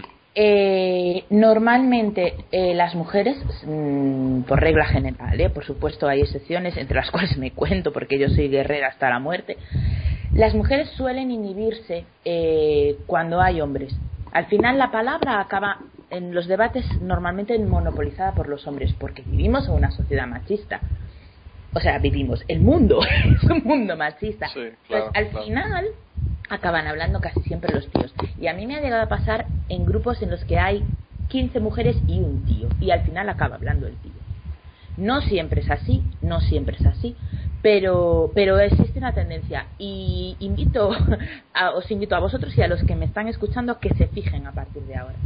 De hecho, en los, Sí. en los programas que teníamos en la India, que ten- bueno, digo teníamos porque yo ahora ya no, no soy de la organización, pero en la organización en la que yo fui tantos años voluntaria de cooperación, cuando hacíamos reuniones con la comunidad, hacíamos dos reuniones, una solo con las mujeres y otra con toda la comunidad, porque a- habíamos constatado que las mujeres cuando había hombres no hablaban y los hombres sabían de sus problemas y las mujeres sabían de los problemas de todo el mundo. De los tuyos, de los de los niños, de los de los viejos y de los de los hombres. Pero fíjate también, Blanca, es interesante que lo que la, la cita esta de, o, o, la, o el dato este de lo de las mujeres y que hay menos mujeres en el ateísmo que, que, que hombres y todo el asunto, también es una cuestión bien regional porque quizás en los Estados Unidos eso sea el caso, al igual que ocurre con los hispanos, que hay menos hispanos que eh, siendo ateos que, que las personas que no son hispanos y lo mismo ocurre con las personas que son negros, eh, que también hay menos, pero ese, ese hecho de que esto ocurra en los Estados Unidos no ocurre en el resto del mundo. Entonces, vamos entonces a la cuestión centrista de que tienen los gringos, de que se creen que nosotros somos los que somos y lo demás es mierda. Sí, sí. Eh, No, y, yo- y- yo- y no cuenta. Yo te digo, por ejemplo, por ejemplo acá, yo estoy casi seguro de que un, un gran porcentaje, por lo menos un, un 60% de los latinoamericanos radicados en Suecia somos ateos.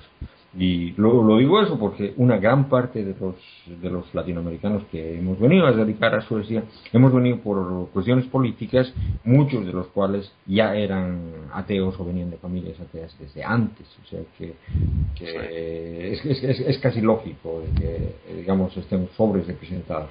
Y además hay otro, hay otros factores que seguramente hay muchos ateos de armario, por ejemplo en Estados Unidos.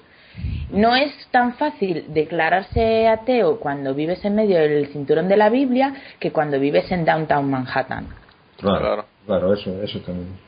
O sea, hay muchos factores. O sea, creo que una persona que es especialista en neurociencia debería de ser capaz de ver esas cosas.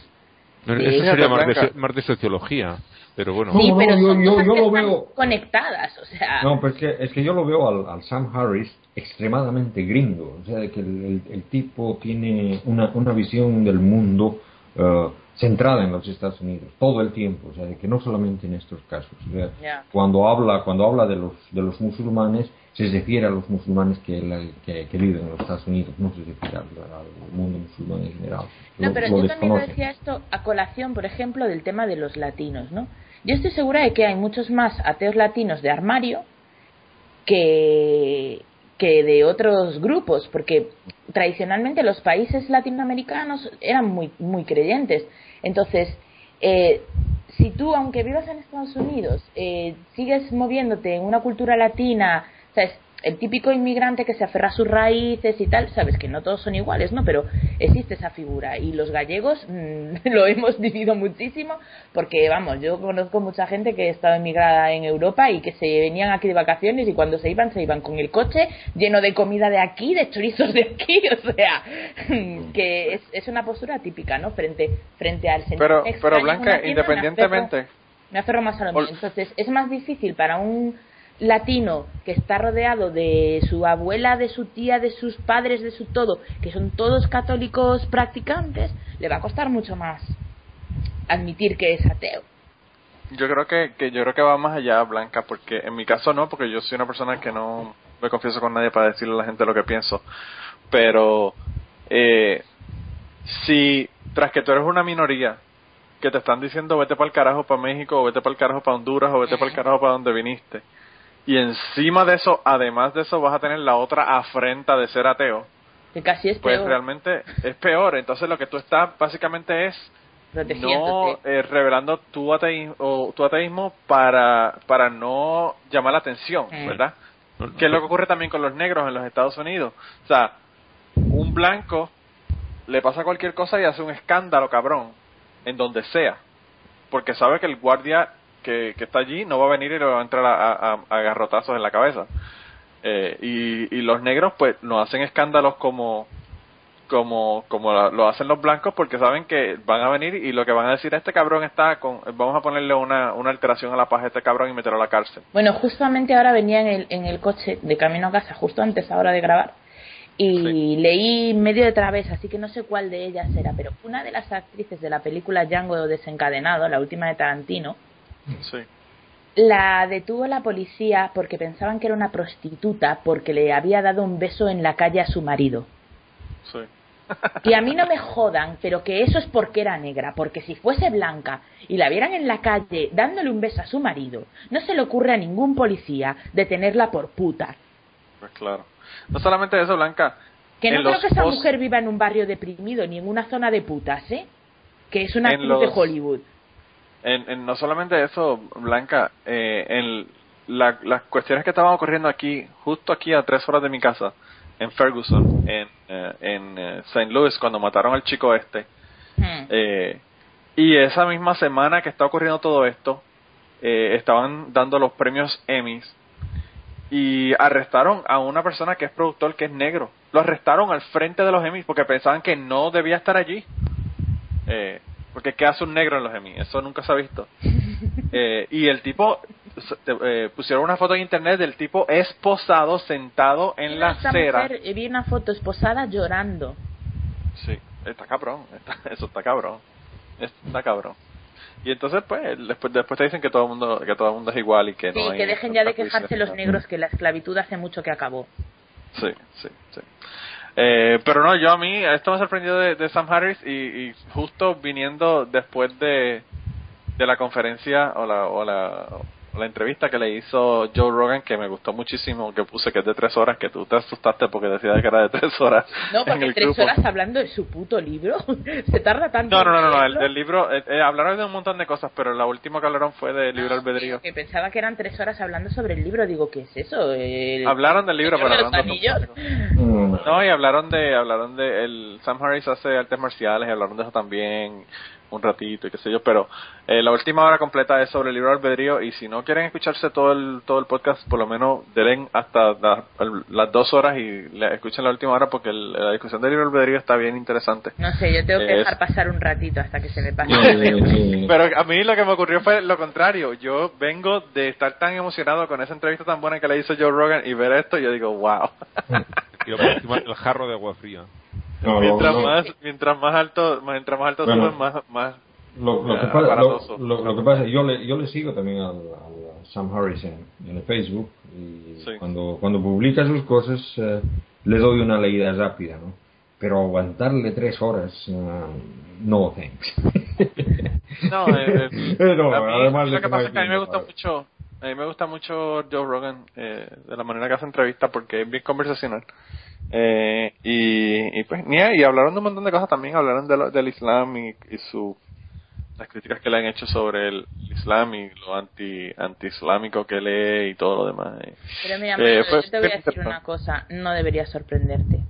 No debería sorprenderte porque el- la sociedad patriarcal es tan fuerte, o sea, el, el patriarcado está tan imbricado en nuestra sociedad que la persona más razonable en todos los demás temas que tú te puedas echar a la cabeza te puede sorprender. Te puede sorprender con, cualquier clase de pensamiento machista. Y, y cuanto más feminista eres, más te los topas. ¿Sabes? O sea. Eh, es- No, quizá no es que te lo topas más, es que te das cuenta. Claro. De, porque a veces A las cosas son súper sutiles de la manera que, que te hacen los comentarios, tú sabes. A mí me Eh, ha pasado de, de hablar con gente, claro, yo estás en entornos, o sea, te estoy hablando en entornos que das por hecho que no son hostiles, porque es gente pues que está mm, inte- interesada en la cooperación internacional, en la justicia social, o sea, gente que dices tú, estos son de los míos, ¿vale?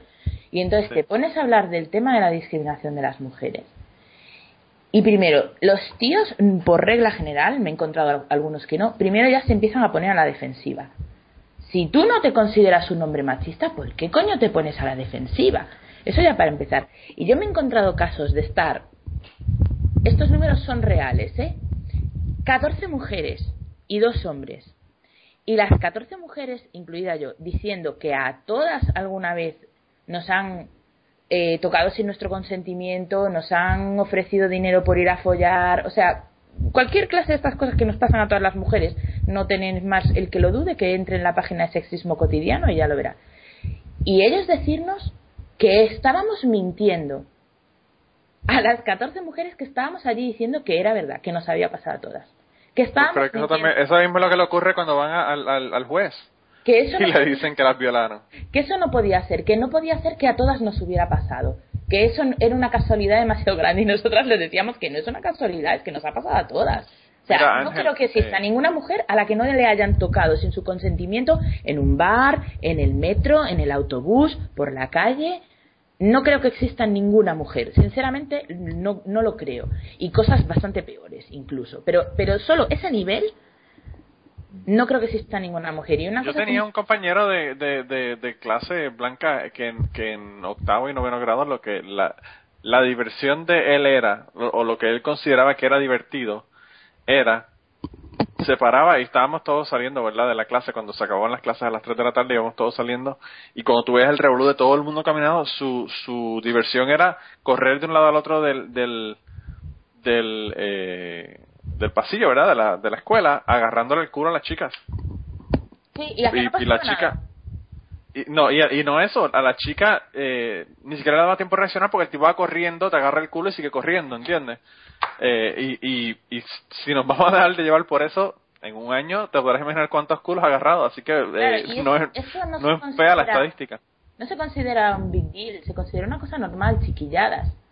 sí sí Pero es que y realmente eran chiquilladas el tipo lo que tenía porque eran, dos 14 años. niños, pero es que a mí, yo ya ni siquiera me acuerdo de las veces que me tocaron el culo niños de mi edad siendo yo una niña, pero yo con 13, 14 años, la de veces que he tenido que huir de señores que podían ser mis abuelos, ah bueno eso todo es peor que es que, es que ya es pederastia. No, sí, o sea, sí, que, que a mí me han agarrado el coño en la calle un señor mayor que mi padre, ¿sabes? Wow. o sea, y, y no, de verdad que no soy yo una excepción, yo no soy un imán de violadores. O sea, hablad con cualquier mujer de vuestro entorno y os quedaréis sorprendidísimos de que nos ha pasado a todas. Y que tú estés contando eso, porque yo, pues, yo como sea así, lo cuento con normalidad, pero habrá muchas mujeres a las que les costará contar estas cosas. Y tú lo cuentas y los y, y- y unos tíos tienen la cara dura de llamarte mentirosa en tu cara. ¿sabes? Claro. Entonces, Claro. por eso te estoy diciendo, Manolo, que, que, o sea, la sociedad del patriarcado es tan fuerte que te lo puedes encontrar, o sea, en cualquier persona, en la que menos te lo esperes. Mira, eh, Blanca, la otra cosa que iba a mencionar es que, Ángel, tú me mandaste el... el y, y esto son dos cosas que quiero mencionar. La primera es esta. Ángel me envió un video sobre eh, de- del- de- de el, el Gran Wyoming riéndose de los puertorriqueños que quieren volver a integrarse a España. Eh, y en ese video, Ángel, al principio, eh, antes de que hablaran de lo de, lo de Puerto Rico, estaban hablando de una señora, yo no sé quién es la señora, eh, porque no la conozco, pero ella es catalana y estaban, eh, había hecho unos comentarios y mandó a una gente a la mierda y estaban, eh, Esta es la- como la- que disculpándose, ¿verdad? La mujer de Jordi Pujol, que es el- uno de los históricos políticos catalanes de, del principio de las autonomías. Bueno, este en breve estuvo en la cárcel por opositor a Franco y ahora resulta que después de todo este tiempo y de que siempre estaba, bueno, cuando hablábamos de los nacionalismos, este era uno de los que cada vez que lo criticaban se envolvía con la bandera de Cataluña diciendo que esas críticas hacia él no eran críticas hacia él, sino ataques a Cataluña y tenías, bueno, manifestaciones de gente por la calle para defenderlo. Y Porque ahora él ha fue salido presidente de Cataluña además Sí. muchísimos años. 22 años. Pero, pero, pero lo que, y lo ahora que ha- quería ha mencionar, salido- ha- no, te- eh, simplemente rápido para que sepas de qué iba eh, eh, la cuestión. Ha salido que el hombre tenía no sé qué barbaridad de millones eh, robados. Más que el PIB de Andorra. Sí.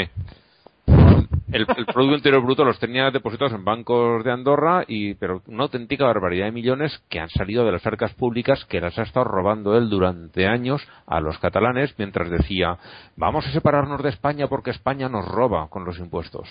¿Vale? Entonces, qué cabrón. ahora- Hay que ser bien cabrón. Sí, pues i- iban los- la verdad es que los, los periodistas son en todas partes muy pesados, estaban acosando a esta señora día y noche para intentar sacarle una, una declaración y la declaración que le sacaron fue váyase a la mierda. Esa- esa Y lo, y interesante, lo interesante Ángel, es que en ese, en- entre los videos que enseñaron de ella de históricos, o sea, vamos a hablar que estamos hablando de, de videos de 20 años, 10 años atrás. Uno de los videos que presentan es que ella está como que en una, una actividad de gente importante, todo el mundo con traje y ella con un tremendo traje. Y va un tipo y le agarra el culo.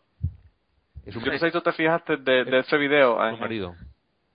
Pues el, el va y le agarra, el- ah, ese fue el marido que le agarró el culo. Sí, este, y ella este que parece a Yoda pero las orejas puntiagudas, es él. Pues yo pensé que era alguien que no era que no era el marido, yo pensé que era alguien que estaba en la fiesta y fue a agarrar el culo. O sea, bueno, no, igualmente no. Pero Eso, eso te lo es una falta de respeto horrible. En Claro. público, en público, Imagínate claro, que claro. coge ella le mete mano ahí al paquete, ¿sabes? Bueno. Que Sí, no, no, no. Bueno, o sea, que, de que en, en Santa Cruz tienen un alcalde que es así, o sea, que ha metido mano a, a cuanta periodista se le ha ocurrido entrevistar, o sea, que es tremendo. Bueno, no sé si recordáis la imagen de Berlusconi fingiendo que se follaba a una política, no recuerdo quién era. La O- política estaba inclinada abriendo una puerta de un coche o algo así. O Y vino él por detrás y fingió que se la estaba follando y con una risita en plan, ¡ja, ja, qué gracioso soy! ¿No recordáis? Bueno, no, no, no, Pero eso- Berlusconi, bendito Berlusconi, eso es de lo menos que ha hecho ese cabrón. Bueno, pero eso, ese, ese, ese es más o menos el, el, el mismo tipo que el, que el muchacho ese que, que se hizo chupar con, eh, con la imagen de Jesucristo, ¿no?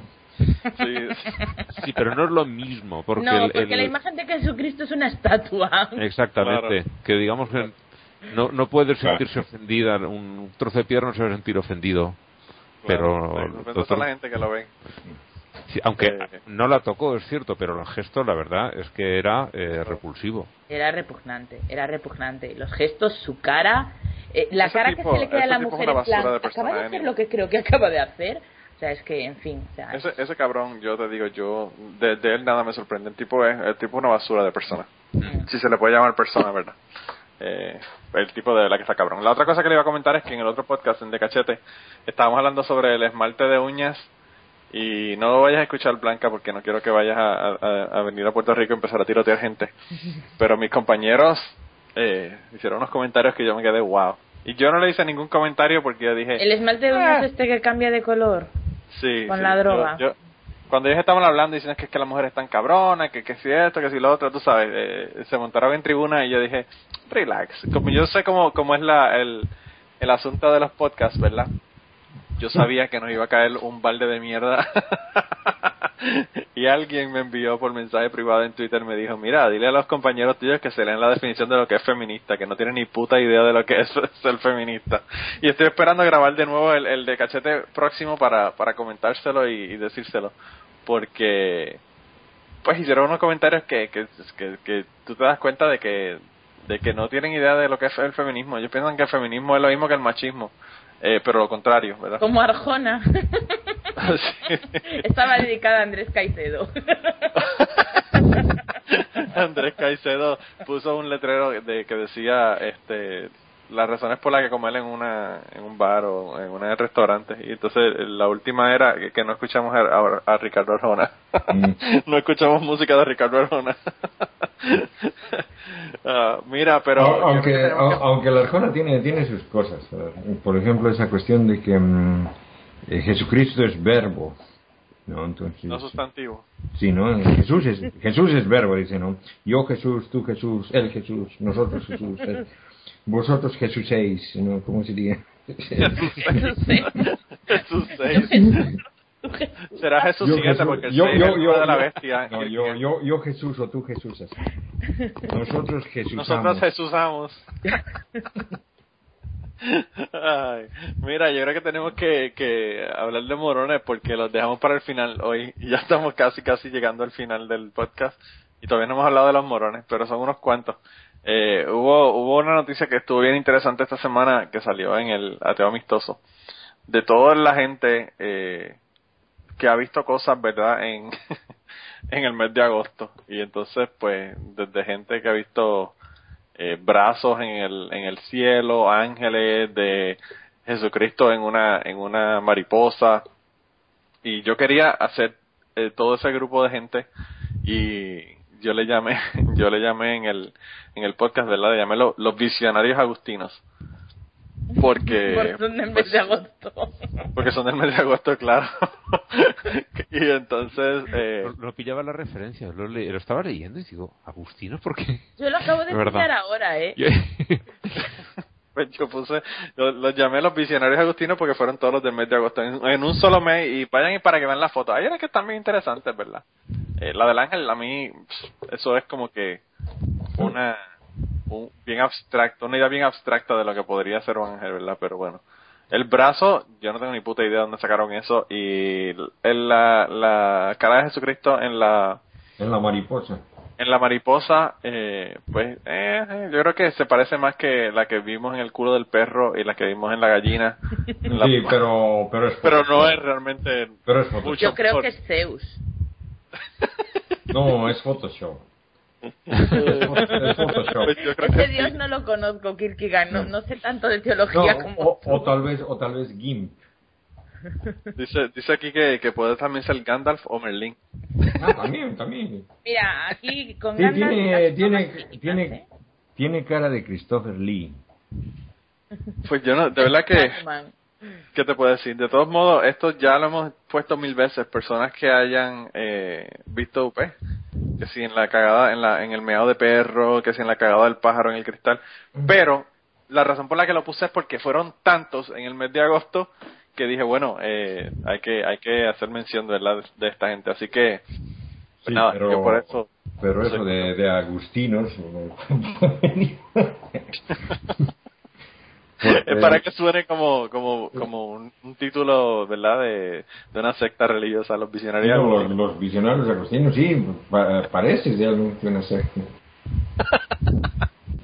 Bueno pues es el primero de esta semana. El, la segunda la segunda persona que vamos a nombrar aquí o la segunda chica que vamos o mujer que vamos a nombrar aquí es una señora que que fue de, de guitarrista a rockera a yihadista, ¿verdad? Eh, aparentemente, yo no, yo no entiendo, yo no sé qué ustedes piensan sobre esto, yo no entiendo a toda esta gente que son gringos y se convierten en yihadistas y se van para Siria a pelear, o que son de Inglaterra y se van allá a pelear a, Siria. Yo de verdad que no entiendo, no entiendo cuál es el asunto. Pero el gente que está muy jodida. no, además, además me parece al menos de que los que, al menos los que iban con, con el Al Qaeda anteriormente, no, los que fueron arrestados, eh, los que estaban en, en, Cuba, en Guantánamo, detenidos por los líneas, la mayor parte de los europeos eran de origen, de origen eh, de algún país árabe, ¿no? hay bastantes refugiados y emigrantes que vienen, ¿no? De, de Pakistán, de, de Líbano y sus hijos, ¿no? O sea, que adquieren ciudadanía europea, pero luego... Luego, luego se regresan. No, no es que se regresan, son, son, son mucho más fáciles. lo, que, lo que decía, lo que decía Blanca, exacto, ¿no? La cuestión esa de la identidad, para encontrar la, la identidad entonces se, siente, se, se, acercan mucho más a la, a la, a la cultura de sus padres y son más No, y son, y son más fáciles, y son más fáciles de ser ah, adaptados, digamos, a, a estas sectas eh, extremas. Sí, pero es que no es el caso de esta mujer. Esta mujer es Sí, sí, bien sí. blanquita. O sea, no. Aquí hubo un caso también bien famoso de una, de una persona gringo que era blanco también. Yo te no digo, nada, nada de- los, los libaneses, hay algunos que son bien blanquitos, rubiecitos y todo. Sí, bueno, pero quiero decir, quiero decir, de etnia blanca, ¿no? O sea, de lo que se suele llamar eh, caucásica. Caucásico. O sea, no. Sí, sí, no, pero por eso en el, en el Líbano hay, O sea, no. en el Líbano y en Turquía hay gente así que es caucásica, como dicen, ¿no? O sea, que no Pero bueno, esta señora no es hija de inmigrantes, es, no hay más No, que esta señora- esta señora es- no- Esta señora es británica y lo que pasó fue que tuvo una relación por internet eh, con un tipo, ¿verdad? Y entonces eh, este tipo es de un- una... se llama Unaid Hussein. Hussein. Y pues eh, él, él era de este grupo y entonces ella se, se unió al grupo, ¿verdad? Eh, yo no sé si porque no la maten y le corten el cuello o porque No, yo de creo que estas personas eh, son personas que tienen un problema de, de, de que hay un hueco en su vida y lo tienen que llenar. Y de alguna manera, pues hay quien lo llena con drogas, hay quien lo llena con religión. Eh, la- el típico rollo de, de, los, de los alcohólicos anónimos, o sea, te sustituyen una adicción por otra. Pues yo creo que esta, que esta señora, pues, mm, le, le- no sé, su vida estaría muy vacía, no sé y, y, y- y la encontró ese agujero que llenar en, en Alá. Hay gente que necesita que piensen por ella, que le den un, un sentido a su vida, no, no sé. Mi prima, mi prima empezó a salir con un tipo de Palestina y empezó a ponerse hijab. De Puerto Rico, ponerse hijab en los Estados Unidos, que es algo que es tan y tan aceptado en los Estados Unidos. Sí. Ver una mujer con la cabeza tapada. Eso es- Eh, y ya, ya lo dejó, ya dejó. Menos no solamente dejó el hijab y el God, uh, I mean, uh, I love Allah y toda la mierda que pone en Facebook, sino que dejó el tipo. O sea que realmente era porque estaba con el tipo. Eh, Esto es Eh, un fenómeno que se conoce como la fe del converso. O sea, cuando alguien empieza en, en cualquiera de estas movidas, cualquiera de estas cuestiones, eh, tiene que demostrar que es eh, tiene que demostrar que es más que los demás, que es bueno, eh, si aquí me pides 8, yo te voy a dar 12, porque es que soy muy muy muy de de lo que sea, de, de- en este caso por Sí, ejemplo como, musulmana. como las, per- las, las personas que se dan cuenta que son ateas también recientemente, entonces son Sí, las, ponen las- bastante- las agresivas y, y todo eso. No, y quieren convencer a todo el mundo, se creen que eso es Mm. posible. Mm. bueno, pero anyway, Sally Jones es la segunda nominada esta semana. El tercero es un periódico anglicano, Church Times. Y este es un caso que a mí me pareció, hablando de morones, es el caso, si yo fuese a usar un ejemplo de lo que es un morón, este sería el caso perfecto. Eh, aparentemente se va a hacer una, una competencia de cricket, ¿verdad? Y, y aparentemente van a hacerlo entre los anglicanos eh, y, el Vaticano, ¿verdad? Eh, los dos tienen equipos y los dos equipos se van a van a competir. Y entonces hubo una persona que, que es eh, bastante famoso de árbitro, ¿verdad? Que se llama Michael Clotton y él aparentemente eh, se enteró, ¿verdad? De que iban a hacer este este juego entre el, el, el- la arquidiócesis de Canterbury y el Vaticano y contactó a este periódico para, para decirle que él podía ser el juez. Pero, sin embargo, lo que ocurrió fue que se pusieron a ver la- la- las referencias de esta persona y parece que las referencias las buscaron bien atrás porque pues este tipo lleva 18 años de experiencia como, como árbitro pero aparentemente eh, no lo aceptaron porque podía estar eh, como que parcializado hacia el grupo católico. La razón por la que ellos piensan que podría estar parcializado es porque ellos descubrieron que hace 200 años eh, uno, uno de sus familiares era un sacerdote, un sacerdote católico y pues aparentemente ellos piensan que puede por eso ser parcializado eh, de, del equipo del Vaticano y no lo dejaron, no lo dejaron participar y no lo dejaron ser el árbitro de este, de este juego. Así que, eh, hablando de, de razones estúpidas que da la gente, pues este juego. Eh, y, y yo no sé, yo, yo cuando lo vi yo dije, wow, de verdad que lo primero que hay que averiguar es cómo carajo se enteraron de esto, ¿verdad? Número uno y número dos. Él mismo no lo sabía, posiblemente. No, él no lo sabía, él no lo sabía. Que él tenía esa, perso- esa persona que era eh, eh, sacerdote, pero es que pero también Ángel, ¿quién puñeta no ha tenido en 200 años una persona en la familia que sea católico o que sea eh, protestante o que sea, qué sé yo, negro o esclavo? no joda, o sea, ¿de ¿qué carajo estamos hablando? ¿Entiendes? Eh, es una es una tontería, es una tontería. Pero anyway, no lo dejaron no lo dejaron arbitrar el, el juego. Bueno, en- realidad, en realidad no eran 200 años, eran 196 solamente. Y claro, entonces eh, ya se entiende, sí. Es Ahora sí, razonable, joder, Manolo. Mira bien lo que pones, hombre. Es que, es que es muy bueno, exagerado. ese, ese, ese era, ese, era, ese era un chiste de la, de la película. De la película esa de, las- de las sombras. ¿Cómo era? Mm, Es Dark Shadows. Mm, som- Dark Shadows. sobre- sombras tenebrosas. Mm, Sombras tenebrosas. sí, con- ¿Cómo se no, no, está cabrón. Pero anyway, el caso es que pues le estamos nominando al, al periódico que fue el que organizó este juego por, por ser tan pendejo y no dejarlo arbitrar en el juego. Eh, la otra cosa es que hubo un- una persona en Egipto que se llama, eh, es el- bueno, el, el título es el Daralifta de, de Egipto. Eso es una, un- una posición, ¿verdad?, que se le da a esta persona. Eh, y aparentemente dijo que había que quitar un programa de televisión que hay en Egipto de belly dancing porque este programa co- eh, corrompe la moral y sirve para que los, los extremistas eh, puedan pensar que la sociedad egipcia es antiislámica.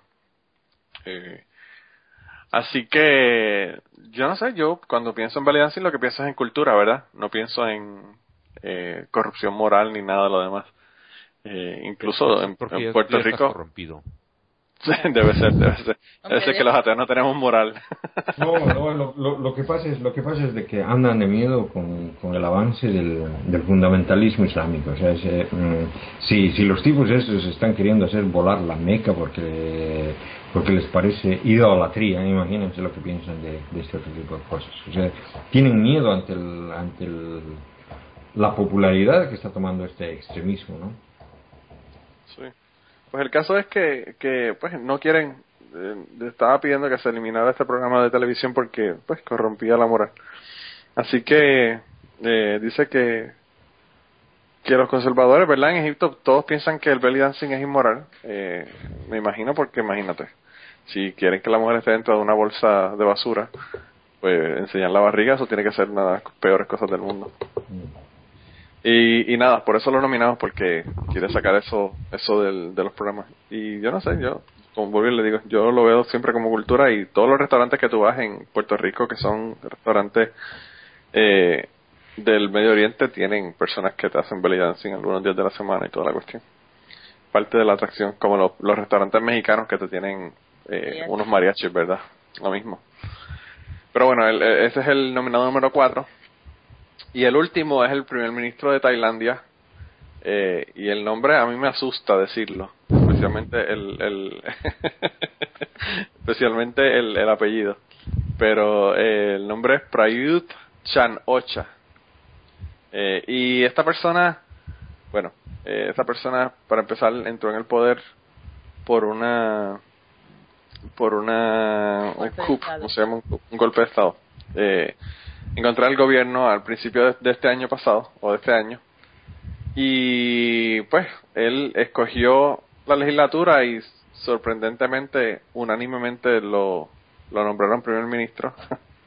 Eso, sí bien democrático verdad pero pues ahora aparentemente resulta que el tipo crea un montón de mierdas y dice que cree en Feng Shui o Feng Shui eh, en agua bendita, en magia negra, en bueno, 20.000 cosas que son tonterías. Y entonces eh, le dijo le dijo a los a los miembros de su de su del grupo de personas que son sus asistentes, ¿verdad? Que que estaban eh, que él que él cree en e- espiritualidad y adivinación. Eh, y le dijo a las personas que, que, que estaban con él, ¿verdad? En, en su staff, de que cargaran estatuas del Buda para que le dé buena suerte en, en el gobierno. Y nada, otro montón de comentarios y cosas que ha dicho que, que hacen pensar que creen todas estas cosas. Y yo lo puse a pesar de que estaba pensando si debía o no debía incluirlo, porque la mayor parte de los políticos creen estupideces, o sea, hay otros políticos que creen que, el- que las vírgenes pueden tener hijos y que hay personas que pueden caminar sobre el agua. O sea que, bueno, ¿qué te puedo decir? Eh, no sé, ese está, a- a de- se puede ir a debate si lo ponemos aquí o no, porque como que yo pienso que todos los, todas las personas que están en el gobierno tienen alguna creencia que, que es estúpida, que no tiene sentido. Para que te hagas una idea, el Puyol este, el de la señora esta que mandaba la mierda a los periodistas, Sí, una de las cosas que ha salido con todo lo de su caso de corrupción es que viajaba a Andorra todas las semanas, aparte de para llevarse bolsas de, de billetes en efectivo, de dinero, sí. sí, iba a ver allí a una, a una curandera vidente que le hacía el tratamiento del huevo, que era le pasaba un huevo por la espalda y luego lo rompían y se salía negros que tenía encima mal de ojo y con eso se lo había quitado, ¿vale? ¿Por qué te Sí. das una idea? Que, que de verdad no, no está solo este hombre. No, y Y- hay gente que tiene brazos incorruptos, hay gente que tiene a Walter Mercado al lado. Tú sabes que Walter Mercado era el, el, el astrólogo de un montón de presidentes. Sí, sí, sí. O sea que, ¿qué te puedo decir? Eso, todos, todos tienen esta estupidez. Por eso no sabía si incluirlo o no. Pero esto nada, estuvo en las noticias de la semana pasada y, y decidí que, que carajo lo ponemos ahí.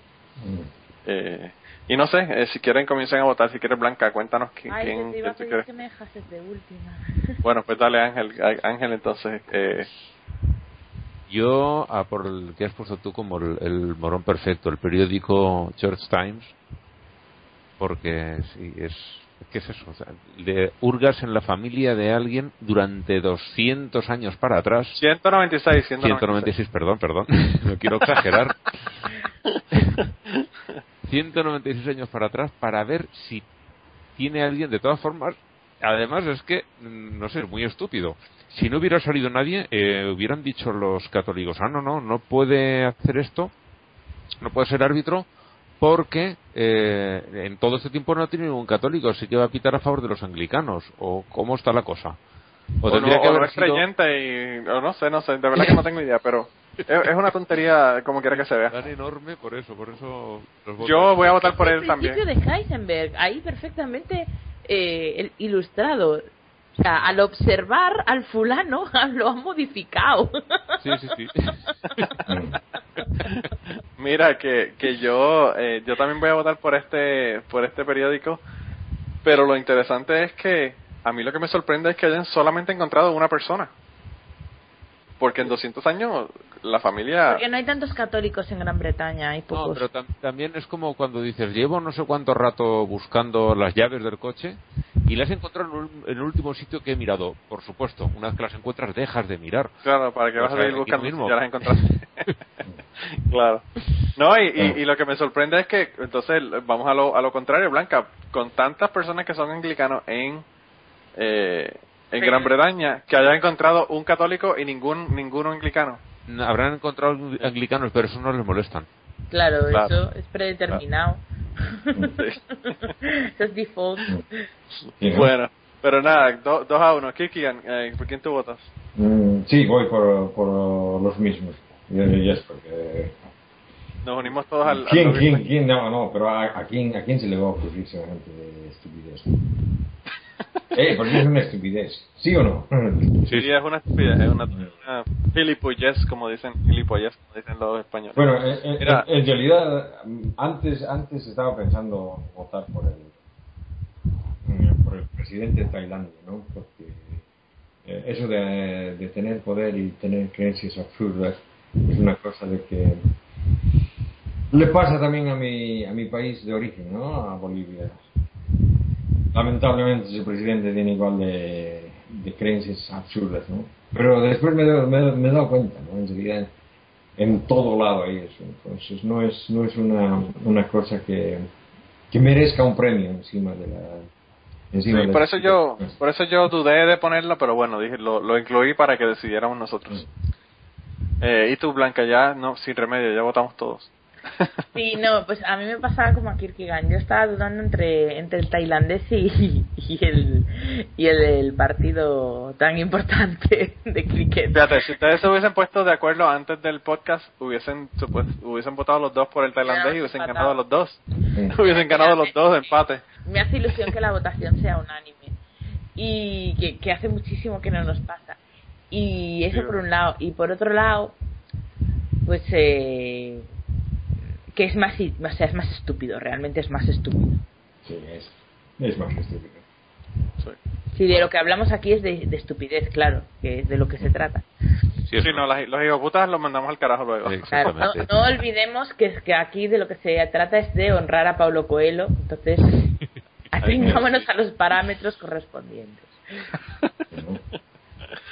Bueno, pues ahí Ángel nos trajo un antimorón y yo no sé si nos va a dar tiempo para mucho más después de esto, pero bueno, eh, cuéntanos Ángel, ¿quién es el antimorón de esta semana? Un- una, una sorpresa que nos ocurrió. Sí, sí, sí, porque, Eh. bueno, no sé si habrá trascendido mucho fuera del Reino Unido y España, pero eh, hubo un, uno- una familia, eh, los padres, y, los hijos de suponer que también los habrán, los habrán hecho así, testigos de Jehová, que el, estaban, el niño necesitaba una operación por un tumor cerebral y los padres lo sacaron del hospital, se lo llevaron corriendo, desaparecieron, eh, dudaban de si estaba en Bélgica, en Francia y al final aparecieron en España porque aquí tienen una casa en, en Málaga, en la costa sur.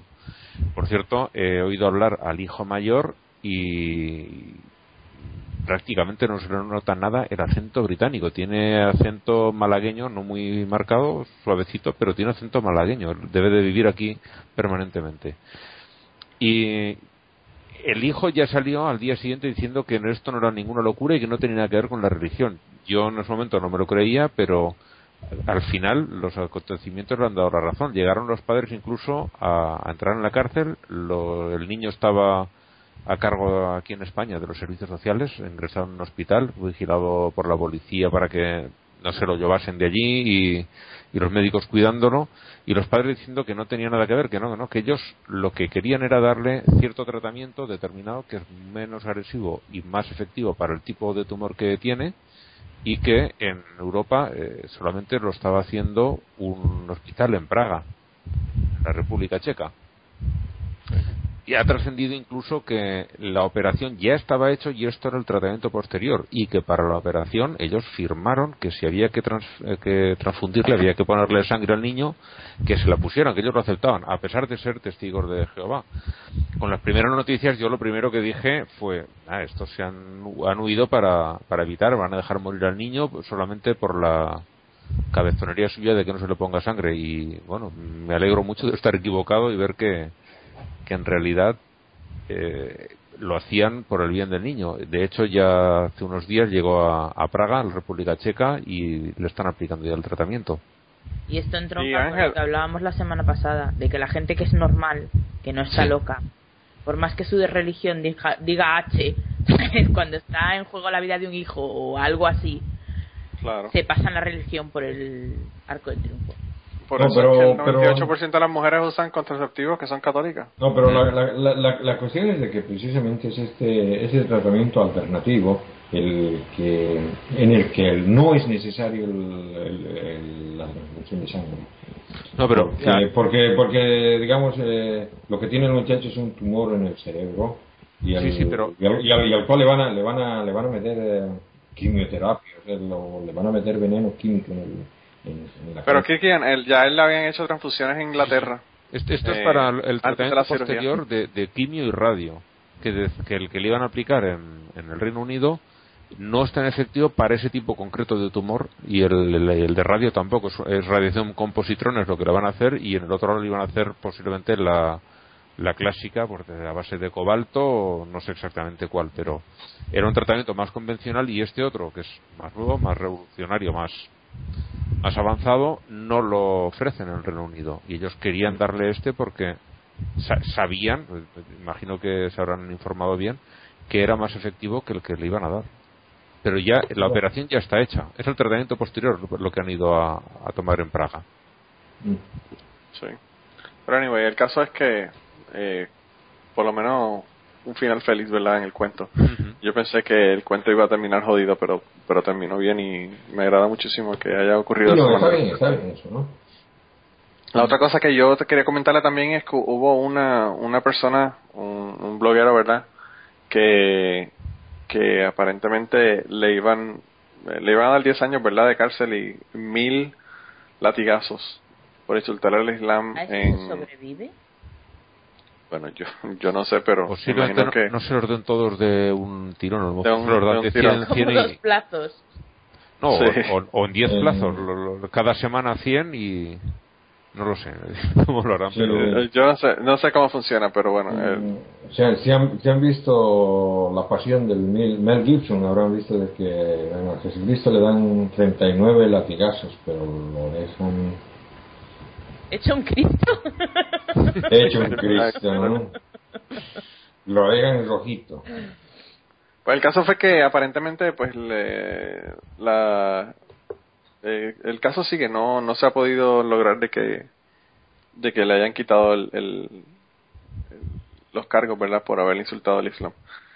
Así que eh, eso se lo quería comentar como seguimiento, ¿verdad? A las noticias, porque una de las cosas que a mí me jode es cuando en las noticias te dicen pasó tal y tal cosa y luego no te dicen un carajo como Mm. ocurrió en Puerto Rico, ¿verdad? Que en las noticias estuvieron hablando sobre los sacerdotes eh, que, pues, que que acusaban de pedofilia y entonces luego no te dicen nada y uno se entera por un periódico obscuro que la persona se había dado culpable, pero el, el- los medios noticiosos eh, más importantes del país no están ya tocando el tema. Y ya, a mí no me gusta eso, así que le estoy dando los updates de todas estas cosas que están ocurriendo para que las personas sepan qué es lo que está ocurriendo. Y, y yo no sé si nos va a dar tiempo de mandar al carajo a nadie esta semana, pero hay un- una noticia que a mí me parece bien interesante y las mandadas al carajo las pueden ver ustedes ahí en autorizar.com, está- lo vamos a poner el bosquejo completo para que lo vean. Eh, no quiero que nos pase como la semana pasada que no me dio tiempo ni de ni de poner la cita. Hablamos tanto que nos pasamos del tiempo prácticamente. Pero pero hay una noticia que salió sobre los sacerdotes católicos eh, y si tienen que reportar a las autoridades los abusos sexuales eh, cuando se hacen cuando se dan en confesiones.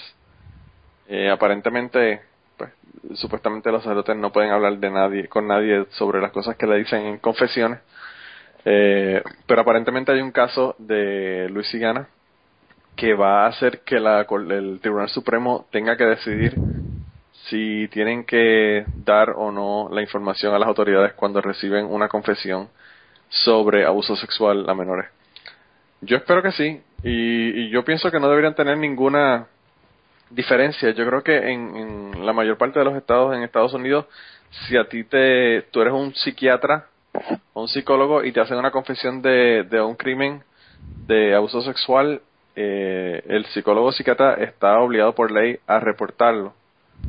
Y si vamos a hacer igual con todo el mundo, debería ser igual con los sacerdotes, ¿no?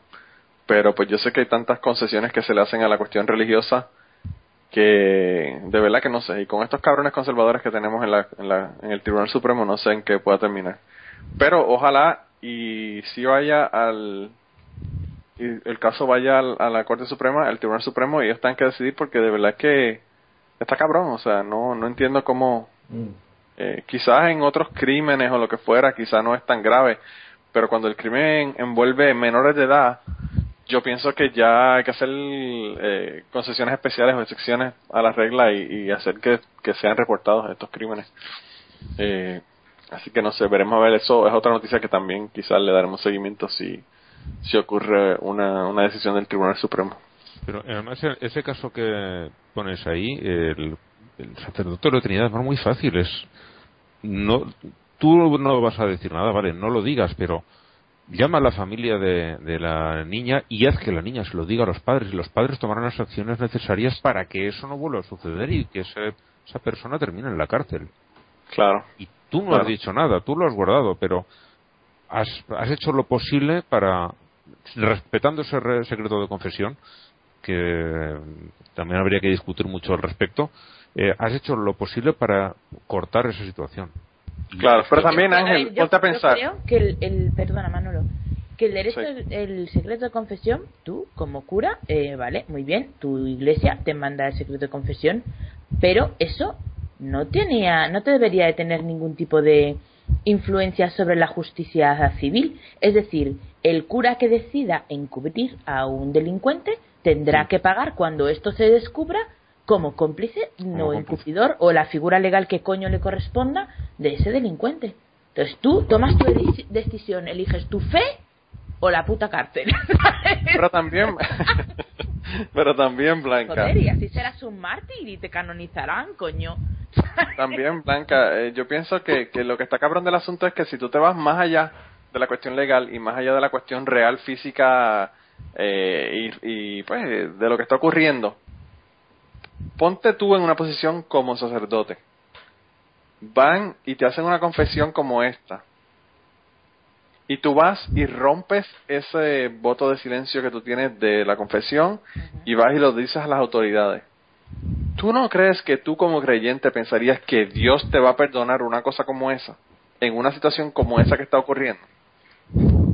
Es que no, no puedo, Yo pienso que no sí. puedo imaginarme que creo un sacerdote, la verdad. Porque yo siempre, mi- Bueno, pero- yo pero- tuve mucha fe, pero mi fe fue siempre tan heterodoxa que nunca pude imaginar, o sea, no sé.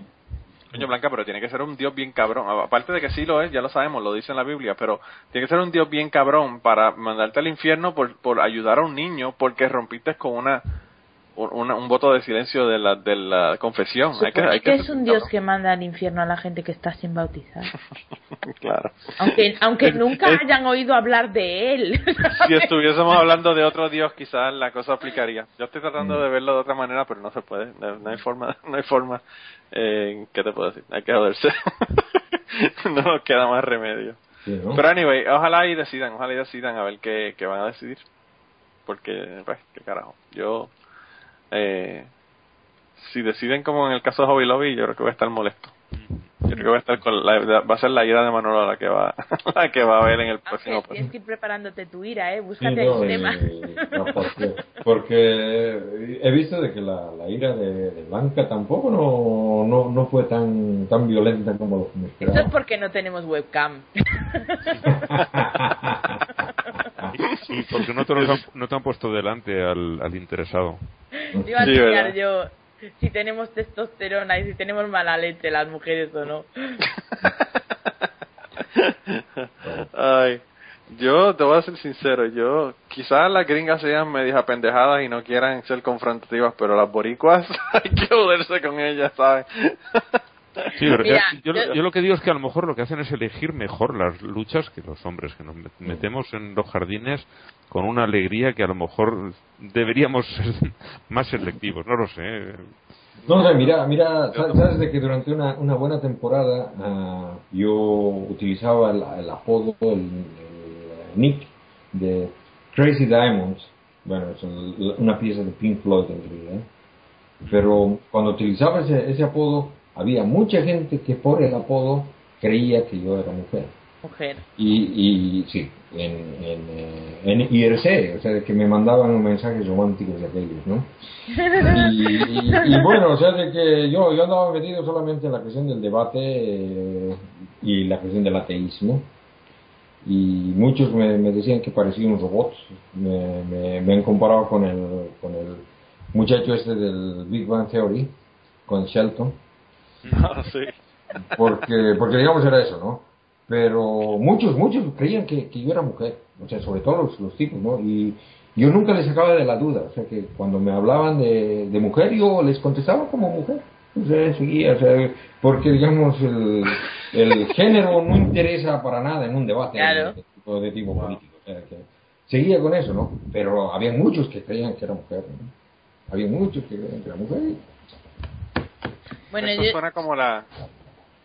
Sí, Blanca. ¿Por, por qué les voy a, cambiar la, la idea la idea que tenían, no? O sea, que tal vez ellos estaban pensando de que podían tener algún chance conmigo, ¿no? Pobrecito, estaban Sí, ilusionados los hombres. ¿Qué ibas a comentar, Blanca? que nada, que yo, que yo quería mandar al carajo a Sam Harris y a Richard Dawkins, nada más. Entonces, la mano. bueno, pues. Bueno, yo, yo tengo yo tengo también una mandada al carajo, ¿no? Pero y es una mandada al carajo que ustedes han de ver también en el Facebook, pero, pero yo lo yo lo vi por primera vez en, en el eh, en el texto del- de, televisión sueca y cuando lo, lo vi lo, lo busqué en, en inglés, no lo pude encontrar, pero luego lo, lo pusieron en el, en el Facebook, en la página del podcast en español, lo cual me alegró mucho. ¿no? Y se trata de un, de un sacerdote católico que fue mm, hallado culpable de haber violado docenas de niños y un perro. Sí. y eso del perro es lo que me, Sí. me, me- me- me- eh, me causa gracia, ¿no? Pero, Yo lo tuve que poner en, yo lo tuve que poner en aterrizar.com porque no pude contenerme. Ángel fue el que me mandó el, Sí, el, lo, el- el enlace. lo encontré en español en un periódico de Ecuador. sí, ¿no? Yo lo que lo que me sorprendí, Ángel, es que que logré ver, eh, conseguí una foto de un de un sacerdote con un perro para ponerla en el. Mira, Y no, bueno, esto me llega de hoy. a un, chiste que, que hace muchos años que conozco, que fue cuando lo de la guerra de Irak, que decía, eh, tenemos que poner en el periódico, ya no me acuerdo cómo era, eh, hablaba Bush con no sé quién es, con que vamos a matar a, a 3 millones dos de mil iraquíes y a un fontanero, una cosa así. Medio fontanero, ¿A ¿por un qué? fontanero? Ya te dije que los 2.000 iraquíes no le iban a importar a nadie. Bueno, esto es igual. Todo el mundo se escandaliza por el perro. Por el Sí. perro, claro. Los niños que se jodan. No es por el No, perro, pero es es que- es que- es- eh, yo, eh, a mí lo que me resulta muy chocante es que lo resalten en el titular. ¿Por qué pones Sí, este- no, es totalmente absurdo. Bueno, Ángel, ¿quién carajo no va a leer la noticia cuando ve que viene lo del perro ahí, por favor? De verdad. Está cabrón. No, pero el, el asunto es de que cómo, cómo de- le demostraron el asunto del perro es lo que yo no entiendo realmente. Porque, porque digamos, en, el, en, el, en la noticia que, que vi esa en el, en el teletexto del, del canal eh, estatal sueco, eh, no, no decía nada. Y leyendo la, la noticia en español, es, es- el texto es bien parecido, o sea, no dice absolutamente nada. No sé, a lo mejor. Pero, ¿habéis, visto, pero me queda. ¿Habéis visto la película de los Goonies? Yo no. Sí, sí. Vale, pues hay una escena en la, que un niño le dice, encuéntralo todo, confiésalo todo, y empieza a confesar todas las mierdas Ah, que hizo que desde que era ver, sí. pequeño. O sea, pues igual el hombre este al final se derrumbó y dijo, también me folla un perro. Sí, ¿no? Quizá le hicieron... En, dicen en los que- Goonies se entiende porque le pusieron la mano en una, en una licuadora. Eh, pero este Pero- quizá ni eso hubo que hacer para que confesara lo del perro. Son 31 acusaciones de agresiones sexuales contra niños y un cargo de zoología. Eso, bueno, ¿qué te puedo decir? ¿Qué O te sea, puedo que decir? fueron Cristian? 31 niños y un perro. De zoofilia, no de zoología. Ah, zoofilia, perdón. Mira, eh, lo, lo triste del asunto, lo triste del asunto no es eso, lo triste del asunto es que esto prueba el, el argumento del slippery slope que dicen lo- los evangélicos, de que empiezan con niños, terminan con perros. Quizá, No, no, quizá no. dijo lo del Oh, perro va. para que, para que no le concedieran importancia a lo de los niños, como no, lo del fontanero. No, no, lo, cabrón. lo, lo- lo que, lo que pasó es de que comenzó, tal vez comenzó con el perro, o sea, que igual que los... eh, No, no, lo que que, lo que ocurrió fue que el hombre estaba, el hombre estaba en, en, en Alaska y en Alaska no hay tantos niños tan disponibles como perros. Y pues, se, No se el Alaska, perro, ¿qué te puedo decir?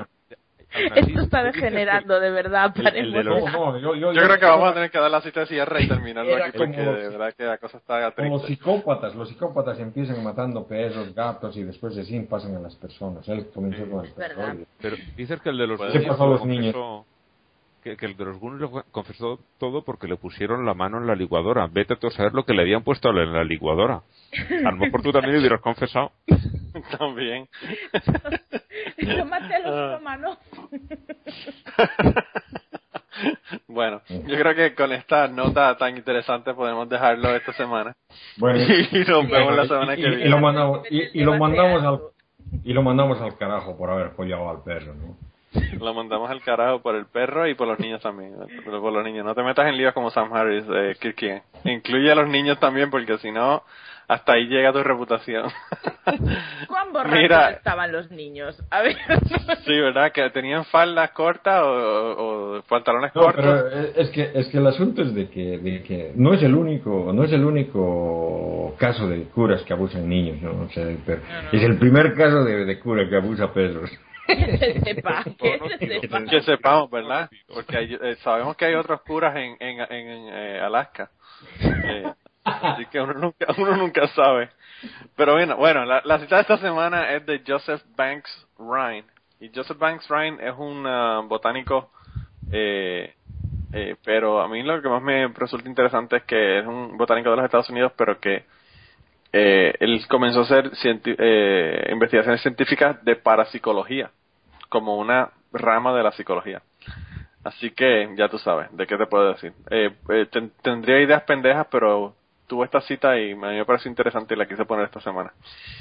Eh, dice, la religión dogmática toma el aspecto y las proporciones de una gigantesca alucinación colectiva que se aparta de la realidad.